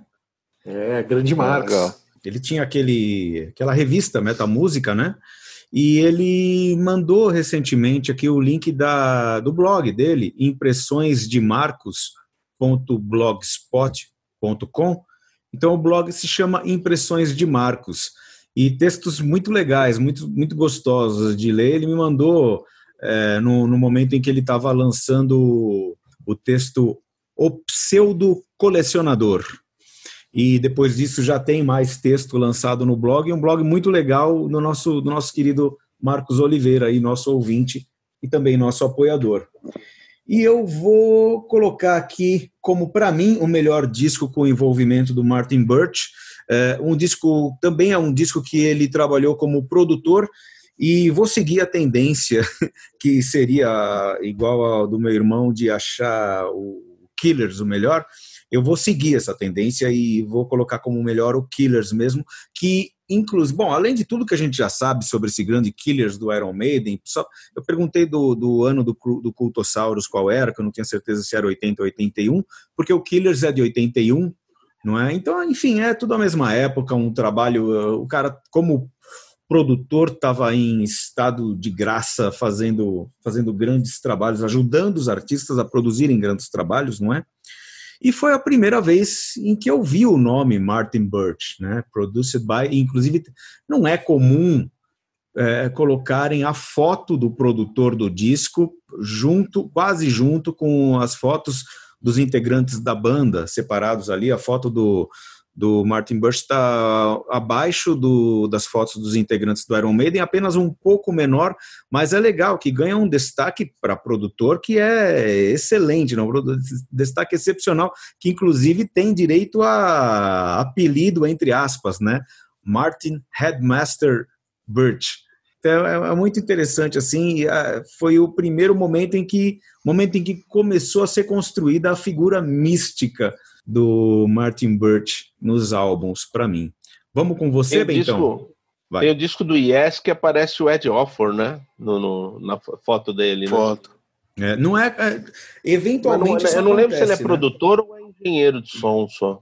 Mas enfim, aparece a foto dele, uhum. assim, de meio de lado. Legal. Vamos lá, Bentão? Vamos lá, Cadinho. É, o Martin Birch que ficou marcado, assim, pela, por ser o produtor do Iron Maiden, né? Muita gente conhece ah. ele pelos, pela fase clássica aí do Iron Maiden e também o produtor oficial da, do que a gente chama de família Purple, né? Acho que são tantos e é. tantos discos, né? O Purple de Purple, White Snake, Rainbow, tudo, tudo isso, né? Mas é, eu queria falar especificamente, o Sérgio falou, né, do Cultosaurus e do Fire of Unknown Horizon, do, do Bluster Cult. Nessa mesma época ele produziu Heaven Hell e o, e o Mob Rules, né? Então, 80 81 ele estava ali produzindo tanto Black Sabbath como Oyster Cult, né? As bandas estavam excursionando juntas naquela turnê Black and Blue, e o Martin Birch era o produtor desses discos, dessas, dessa fase, né? Dessa grande fase dessas duas bandas. É, eu gosto muito das produções que ele fez né, no estúdio Musicland Studios, que ficava em Munique, na Alemanha. Era um estúdio que ficava localizado num, numa espécie de um porão de um hotel em Munique. Né? Então, o Led Zeppelin gravou um disco lá, o Presence, que eu acho que tem uma sonoridade incrível. O Martin Birch não está envolvido nessa gravação, mas eu acho incrível essa sonoridade. E eu comecei a pesquisar outros discos que foram gravados lá, e o Martin Birch gravava muito lá, com White Snake e tal. Ele gravou o Come Taste the Band e o Stormbringer, do Deep Purple lá, são discos que eu acho que tem uma sonoridade fantástica, né? Discos que eu escuto até hoje no fone de ouvido, assim, em vinil, você fala, nossa, olha que som que tem, que som vivo que tem esses álbuns, né? Tem também o Pace Ashton Lord, projeto né, do Ian Pace com o John Lord e o Tony Ashton, que tem o Bernie Marsden também na guitarra, descasso também gravado lá no Musicland, acho uma sonoridade muito viva, muito interessante. E o Rising, né, o Rainbow Rising, foi gravado lá também no Musicland. É, curioso, o, o Rising eu acho que ele não tem essa sonoridade tão na cara assim como como o Como Taste the Band, como o Stormbringer, né? Não sei. Talvez seja uma edição que eu peguei, eu não tenho a edição original inglesa, né? Talvez seja isso. Eu, cheguei a ouvir essa edição que saiu em CD, remaster tal, mas ele não me soa tão bem assim a sonoridade como desses outros discos que eu falei. Mas assim, se for para escolher só um, né? Se for para escolher um disco do que o Martin Bridge trabalhou, na minha opinião tem que ser o Made in Japan do Deep Purple, né? Talvez o melhor som de disco ao vivo até hoje, assim, né? Se você pegar aquilo lá, um disco gravado em 72, cara, que som é aquele? Né? Como ele, ele extraiu ao vivo né, desses shows no Japão, a despedida do Ian Gillan ali da banda, Roger Glover saindo também, cara, que, que marco, assim, né, que legado para a banda e para a carreira do Martin Birch deixar um disco ao vivo com uma qualidade dessa de gravação, né? Então tem que ser o Made in Japan. Fiquei curioso de pesquisando, é, fiquei assim, é, fui pesquisar tal, o envolvimento deles como engenheiro de som já ah, em bandas como o Beggars Opera, o Toad, né, o Stray, ele produziu o primeiro, é, produziu não, ele foi engenheiro de som do primeiro do Stray, né, e essa fase de transição do, do, do, do, do, do Fleetwood Mac, eu gosto muito do som, inclusive dos sons do, do, dos discos saindo no Brasil, né, ele também foi engenheiro de som, foi produtor desses discos, né, Agora, o Dan Play On tem um sonsaço, né, uma coisa assim é, é, é, alucinante se eu ver aquele dia. Eu, pelo menos, gosto muito daquele disco. Acho um disco que a gente tive reouvindo depois do Peter Green, depois da morte do Peter Green e tal. Nossa, que descasso, meu. Não, é, se o Peter Green tava, tem meio disco com ele, ou coisa desse tipo, né? Não é todo lembrando, lembrando que ele trabalhou até com o Wayne County, né, José, também. Também, é. também. A, é. a, primeira banda ali da Wayne County ele gravou, cara. Ele, ele atuou no, no punk ali também. É incrível, né? O cara realmente tem uma bagagem histórica. Né? Agora, a morte dele foi. Eu li pouco sobre a morte dele, mas foi alguma. Não tem a ver com essas mortes recentes, Covid, essas coisas. Ele estava doente, é, não sabe. Acho que não. Acho que ele estava lativo, eu não sei. Não, não, Não, não estava lá. Ele, tinha... ele se aposentou depois que ele produziu o Fear of the Dark do Iron Maiden em 92. Poxa. Aí ele se ah, aposentou. se aposentou. Ah, tá. Ah. Legal.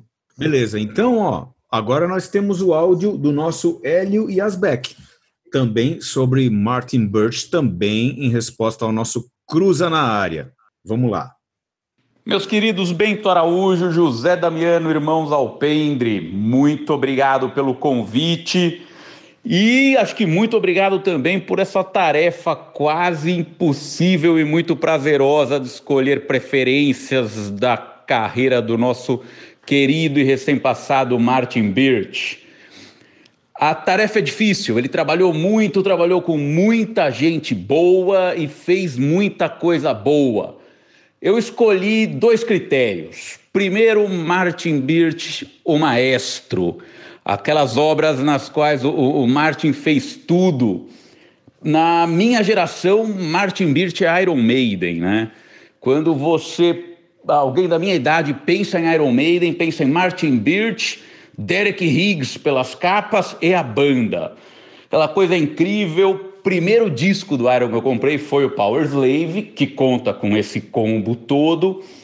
Não é, é, por mais que seja o meu preferido, não acho que seja o melhor trabalho do Martin com o Iron. O melhor acho que é o Seven Sun, of a Seven Sun, que veio com aquela guinada prog que fez muitíssima diferença na história da banda, que até hoje é super comentada. Mas como Martin Birch não é só, não foi só o maestro completo e onipotente, eu vou para outra vertente dele, a vertente só de engenheiro de som do começo de carreira. E dessa época eu seleciono um dos meus discos preferidos de todos os tempos, o Beckiola, do Jeff Beck. Imagina o trabalho incrível que não foi na época. Logo depois do Truth, segundo disco do, do Beck, é, é o Martin Burt, acho que ainda novo, encarando o desafio. Deve ter sido um trabalho incrível. É isso, meus queridos. Grande abraço, cuidem-se, felicidades. Isso aí, nosso menino Hélio e Aspec. Legal, Hélio. É legal, Hélio. É, saudades do Hélio. Saudades de todo mundo agora, né? Que faz muito tempo que eu não vejo todo mundo, mas o Hélio em especial, desde a, acho que o lançamento do do Lindo Sonho, do Lindo Sonho Delirante 2, eu acho. Um. Foi na Livraria da Vila? É, é foi o 1, um, José. O 1, um, né? É uma, é. Foi a última vez que eu cruzei com ele já, já, já, já não ouvi há muito tempo, né? Então, um grande abraço para o Hélio. Muito legal. É, é, Power Slave, né? Lembrando que o, o, meu irmão ele citou outra coisa sobre o Cultossauros, ele citou, disse que citou numa pesquisa que fizeram no, no Facebook, acho que foi o meu, não é? Acho que foi o meu post, né? porque no dia que o Martin Birch morreu, eu coloquei lá, coloque aqui é, no comentário, né? Coloque aqui o nome do seu álbum preferido produzido pelo Martin Birch, é, é, sem colocar o nome da banda, só o nome do álbum. E muita gente eu achava que em... tinha... Ah. Não, eu achava que tinha sido do Ricardo Silig lá do mas acho que foi no seu mesmo. Pode ter sido no meu, né? É, não, é. no meu eu lembro que você colocou, com certeza, o Cultossauros. E, mas muita gente colocou esses álbuns também que ele trabalhou como engenheiro de som, independente de não, não só álbuns que ele produziu. E agora nós temos o duelo de gigantes, pessoal. Duelo de prog decadente. Prog decadente, é, é um dos lembrando que assim, antes que alguém se ofenda ou depois que alguém já tenha se ofendido, prog decadente é. é um dos nossos estilos musicais preferidos, o que o qual chamamos é. carinhosamente de prog decadente, né? Aquele é. período do rock é. progressivo que ele patinava em termos assim de tentar achar um, o seu reencontrar o seu nicho no mercado, mas no qual foram um período no qual foram produzidos discos muito bons. E o Duelo de Gigantes traz dois álbuns do prog dos anos 80, na verdade, assim, são dois discos, assim, o Duelo Prog 80. Drama do Yes e Duke do Genesis. José começa votando, é isso, é. José? É. Vou começar votando. É, são dois discos, inclusive, que o Sérgio Alpendre é um dos responsáveis, é o responsável por eu ter, assim, com é, perdido um pouco do preconceito que eu tinha com esses discos, porque são dois discos que eu não que eu não assim, o IES, o IES é um caso para ser estudado, né? Porque ele, eles mudam tanto de formação e fazem discos bons com várias formações diferentes, né? E no caso do drama, quando saiu, quando fazer Yes e o João Anderson, putz, né? Você fica assim. Aí você reouvindo o disco depois de uns tempos, já com, com, com outra, outro ouvido, né? O, é um disco que me soa muito legal hoje, assim, eu gosto. E outra, quando eu tenho o Steve Howe na guitarra, eu, é uma coisa assim impressionante como ele como a guitarra dele que permeia todo o disco, né? E, e apesar do teclado lá do Geoff Downes também ter, ter, sua relevância, mas eu acho o trabalho de guitarra dele nesse disco fantástico, assim. Eu acho que o disco para mim é, vai ganhar o duelo por, por esse diferencial, né? Já o, o Duck do, do, do, Duke do, do Gênesis, eu acho que ele é aquela coisa, quando o Tony Banks tomou as rédeas do, do Gênesis, para mim, quer dizer, quando saiu Steve Hackett, para mim o Gênesis passou, ah, o Gênesis para mim acabou, já tinha essa, essa coisa, é, esse, conceito comigo, né? Mas depois, é, reouvindo com o tempo, já é, entendendo melhor essa, essa pegada pop do Gênesis, também é um disco que eu passei com o tempo a gostar, mas não tanto quanto do drama. E acho a Misunderstood uma tremenda música, assim, foi um single de sucesso. Inclusive, foi o primeiro disco deles que chegou ao primeiro lugar na Inglaterra e tal, né? Tem essa pegada pop do Gênesis. Depois eu comecei a respeitar também. Já um disco que mais pro Tony Becks, eu acho, né? Mas aí, mas eu vou voltar no drama. Pelo Steve Jobs, principalmente. Oi. É, fica mal você falar que não gosta do Duke no mesmo programa em que falou que adora o face value do, do Phil Collins. não, é só na mesma então, são contemporâneos. Você, ainda é, bem que você não, se redimiu, acho... né? não, eu, eu gosto mais do, do, do Phil Collins porque aquela, ele tinha se separado da mulher, é um disco assim mais pesado, assim, mais, é. eu gosto dessas coisas assim mais melancólicas em alguns momentos, né? E, o, e, o, e o Duck é um disco mais divertido, eu acho, assim. Tem, são, são diferentes, apesar de ter o mesmo sim, desenvolvimento sim. no Phil Collins nos dois discos, né? Mas acho que o drama é um disco que, que o trabalho de Steve Howe nesse disco é fantástico. Eu, é, posso é... emendar? Claro. Pode. É, eu acho que hoje eu gosto eh, mais do Duke do que em qualquer época porque eu acho que o, o, disco cresce mesmo, né? O disco tem um é. pop muito bem feito e um, um, prog, a porção prog dele é menor. Eu acho que o, correlato, o, o equivalente ao, ao drama na carreira do Gênesis seria o anterior, o And Then There Were Three, que é aquele trauma de, ah, puta, perdemos o Peter Gabriel, vamos fazer o Trickle the Tail. Aí depois perde o Steve Hackett, e aí, somos só três Aí você se reinventa ali e faz o Under Tree, que é um disco que eu amo, eu acho maravilhoso. É, o drama já é um disco de superação de crise. Os caras tinham feito um disco horroroso, que é o Tormato, né? Tormento. É. Aí fazem o drama, é aquela puta. E eu acho. O José falou bem do, do, do Steve Howe, mas eu acho também que é um disco em que o Chris Squire aparece muito, né? Tem aquela. Uh, Tempos Fuge. Não, é uma, uma, que ele tem um solo de baixo, Does It Really Happen? Que termina com ele arregaçando no baixo, assim, parece uma coisa dele, um voo dele, assim. Ele fala, ah, agora deixa eu tomar. E ele meio que ficou o líder da banda, né? Com a saída do John é. Anderson, ficou só ele ali, não tinha mais duas cabeças duelando ali pela liderança. Eu ainda voto no drama, mas eu diria que a distância entre um e outro diminuiu bastante para mim. Não porque o drama caiu, mas porque o Duke subiu. Bom, vou voltar também. Eu adoro, gosto muito dos dois discos, acho dois descassos, assim, né? Injustiçados, claro, até hoje, né? Subestimados, eu acho. Mas eu acabo voltando no drama também. Eu, a gente fez um programa falando aqui de 1990, né? Eu acho que essa, esse início de década aí tem essa característica né, de, de, discos desse tipo, como o Sérgio falou, uma retomada, uma renovação artística mesmo, renovação no som tal, é, enaltecendo as qualidades da banda. Né? O Yes também tem isso, eu acho, no, no drama. Né? Acho que em termos de sonoridade é um, é um dos grandes discos do Yes, né? De, de, som mesmo, assim, né? Eu acho o Trevor Horn, cara, o cara, puta, um dos gênios aí da música dos anos 80, né? Então acho que a banda deu essa repaginada, mesmo sem o John Anderson, conseguiu lançar um descasso, cara, com um super som, assim, uma super, qualidade sonora incrível, as composições são legais, as, a performance de cada um dos músicos, como o José disse, eu acho um belo disco. E o Genesis é incrível também, acho bem legal também esse disco, né? Turn It On Again, super hit, né? Lembro de ouvir quando era criança, tudo. Mas enfim, eu volto no drama do Yes.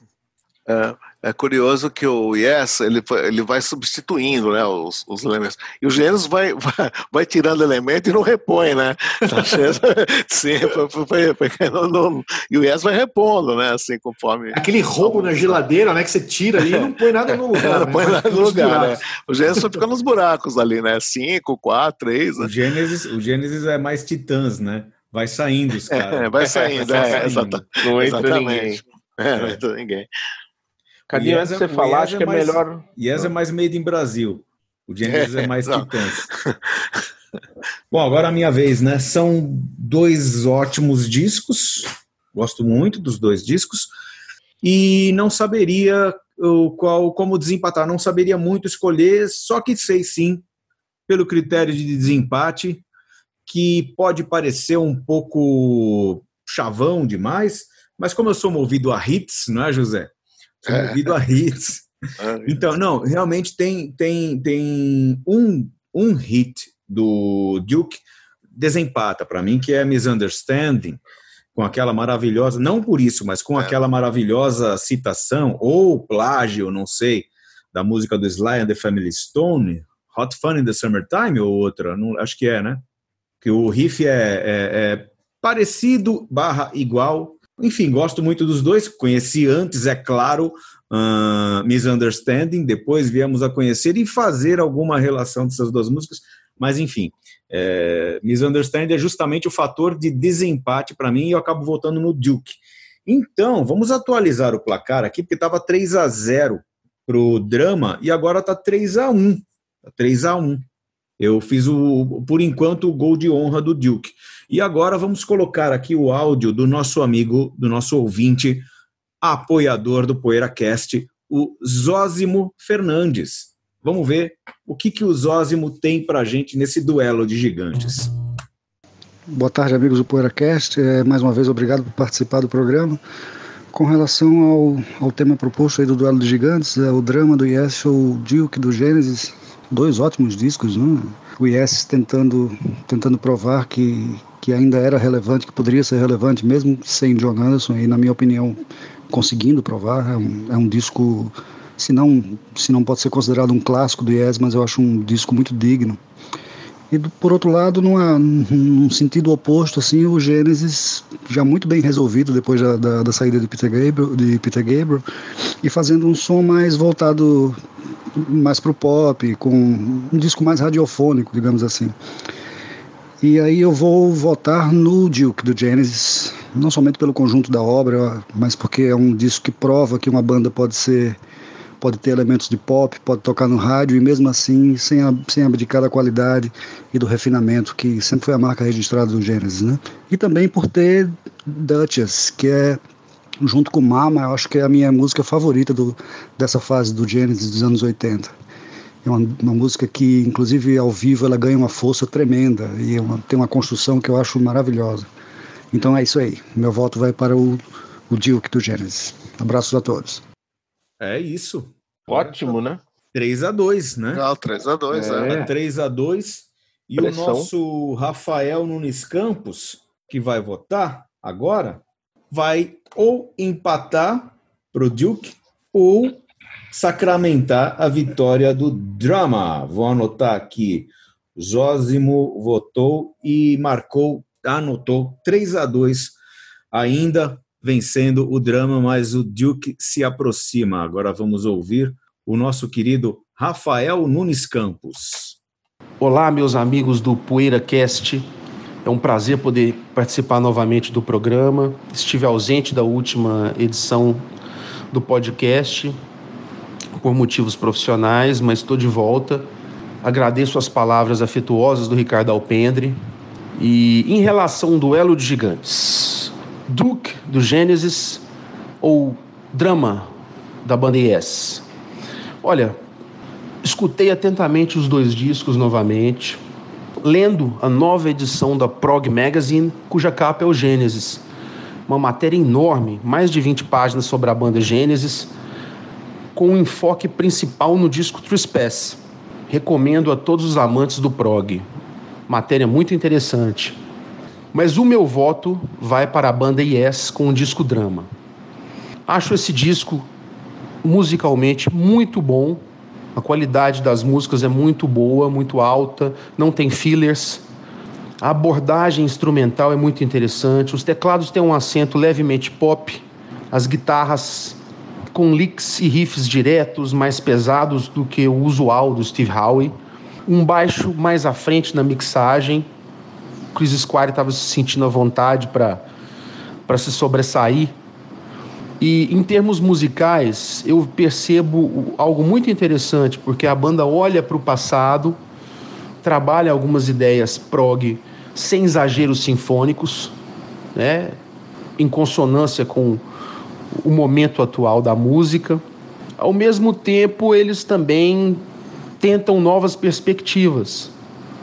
É, músicas como Run Through the Light, Tempo Fugis, mostram que eles estavam interessados no que os anos 80 podiam oferecer. E, e fazem um ótimo disco, fácil, agradável, mostrando vigor na execução das músicas. É, o disco é bom do início ao fim, desce fácil e marca a carreira do Yes. Infelizmente, essa formação dura apenas um disco. Steve Howe e Geoff Downes formam o Asia. E a cozinha do Yes, Alan White e Chris Squire vão tocar com Jimmy Page na tentativa de um supergrupo que não sai do papel, o XYZ. Mas deixam esse disco como legado. Para mim é um dos cinco melhores discos do Yes. É, acho que ele antecipa muita coisa que o Yes faria no 90-125. E é isso, meus amigos. Yes com disco drama, um abraço para vocês. Legal. Drama ganhou então, hein? Aqui Drama ganhou. 4x2. 4x2, né? 4x2. 4x2 pro Drama. Pro Drama. Fiquei surpreso que todo mundo elogiou o Duke. Eu achei que ia ser é, é. controverso. Eu bacana, bacana isso. É porque eu acho que o, que o, que o Genesis Pop tem mais rejeição do que o Yes Pop, né?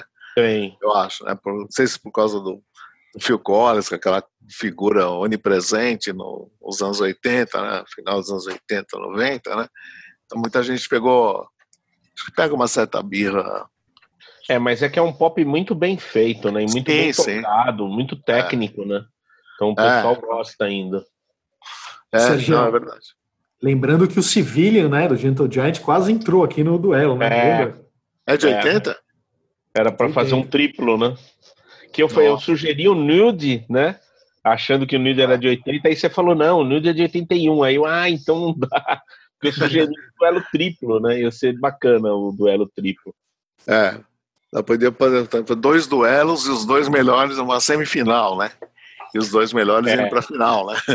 Ah, Tá aí, meu, ficar dando ideia, Pessoal... o programa vai ter quatro horas de duração. Não, os amigos meus, eles fazem Copa de... Quartas de final, semifinal. Eles fazem Copa de, de, de filme, de cineastas, com duelos, e aí tem a final, a semifinal, a final...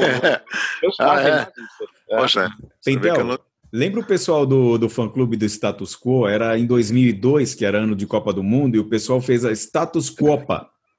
Aí, aí acho que ganhou o disco Hello, não lembro se ganhou o Hello é. ou The Level, enfim, claro que ganhou um, um daqueles dos anos 70 que são os mais, mais legais. Clássicos.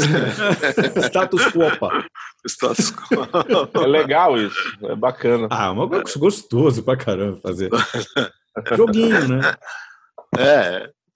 Bom, pessoal, eu acho que acho que that's all folks, né? Passar a régua, né? É, vamos passar a régua. Vamos, a régua. vamos lembrar mais uma vez ao nosso, ao nosso ouvinte que o, quão, o quanto é legal o quanto é legal é, para nós e pode ser legal para o próprio ouvinte também ser um apoiador do PoeiraCast. Entra lá no, no site, no endereço catarse.me barra PoeiraCast e dá uma olhada nas opções, nas modalidades de apoio que tem, né? É, a partir de um apoio de 20 reais, você tem o seu nome colocado ali nos créditos, nos agradecimentos da, das postagens da gente no Facebook e também no, no site da Poeirazine. Tem modalidade em que você pode mandar um áudio pra, com a sua participação para o programa. Tem também modalidade na qual você faz parte da nossa reunião de pauta. É uma coisa muito legal e, e a gente gosta também da interação, né? E esse financiamento recorrente pelo Catarse, ele mantém o PoeiraCast no ar. O programa, o programa vai se sustentando com o apoio dos, dos próprios ouvintes. Alguma consideração mais antes de fecharmos a tampa? Posso falar tchau? Então, tchau, pessoal. Até o mês que vem com mais um PoeiraCast. Um abração. PoeiraCast.